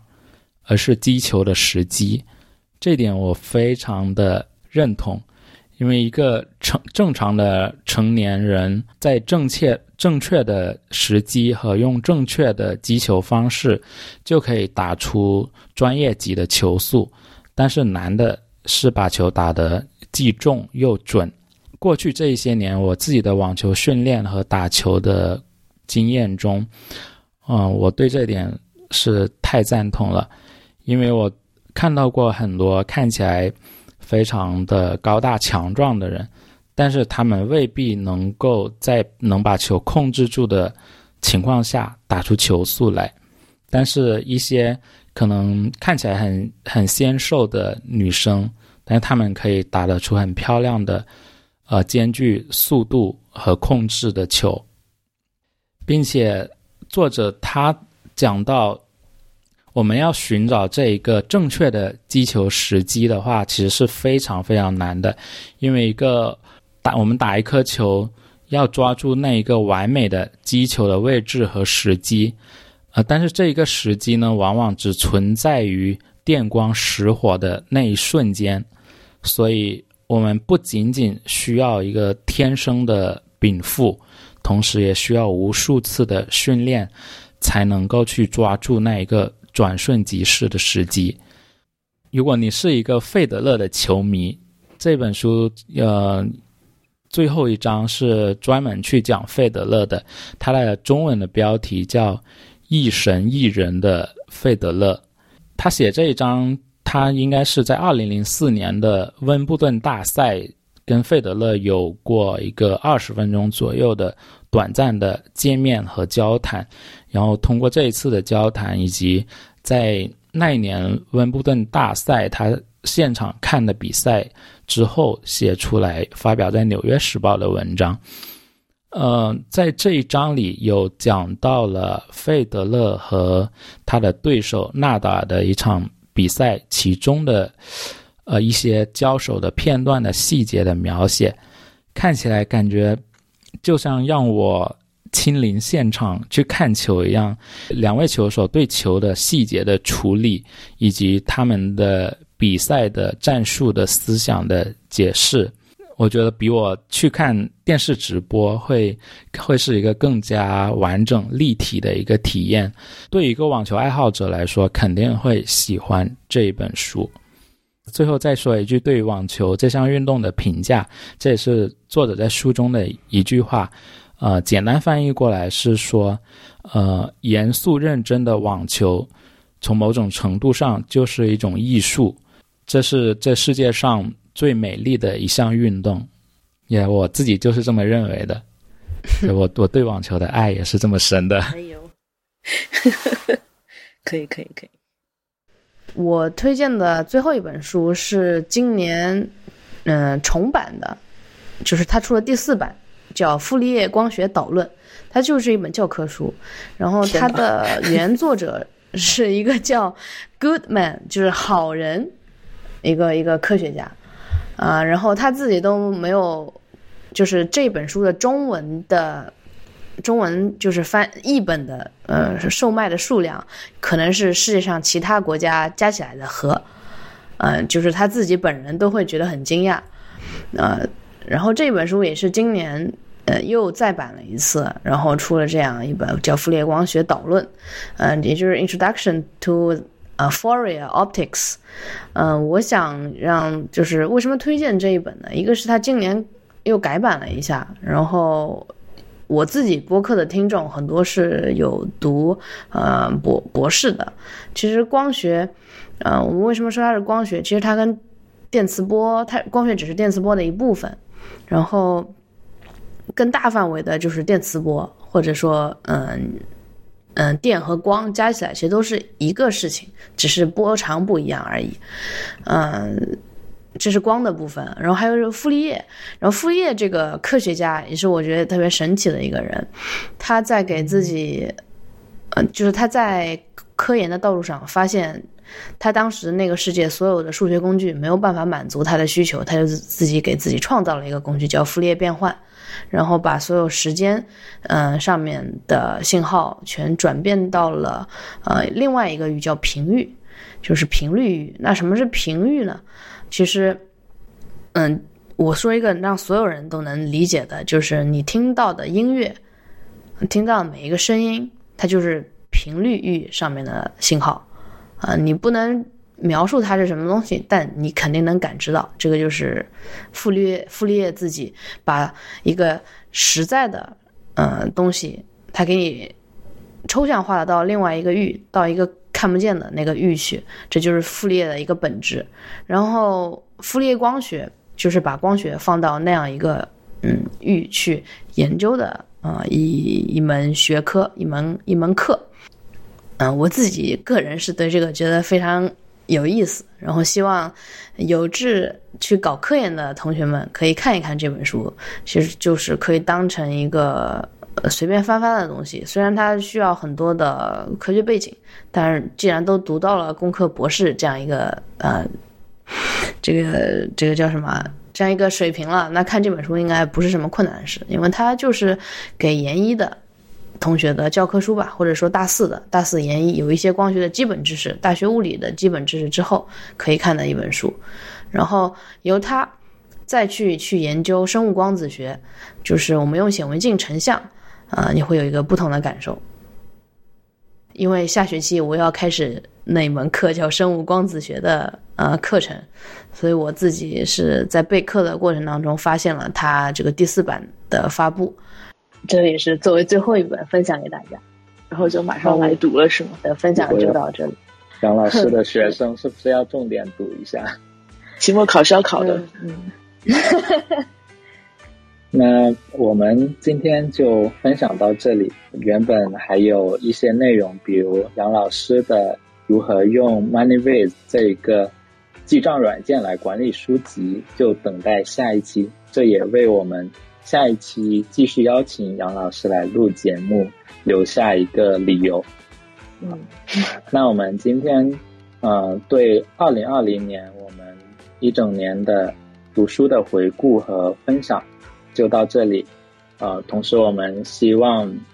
二零二一年我们可以读更多书，遇到更多好书。呃，嗯，也我也希望就是和折耳根做的这个每年开始的阅读分享可以一年一年做下去。必须的，我也希望会继续做下去，至少每年一度。对，就是我们可以立个 flag 嘛，大不了羞耻一下。对，好的，对，那就这样了，拜。拜拜。好，拜拜。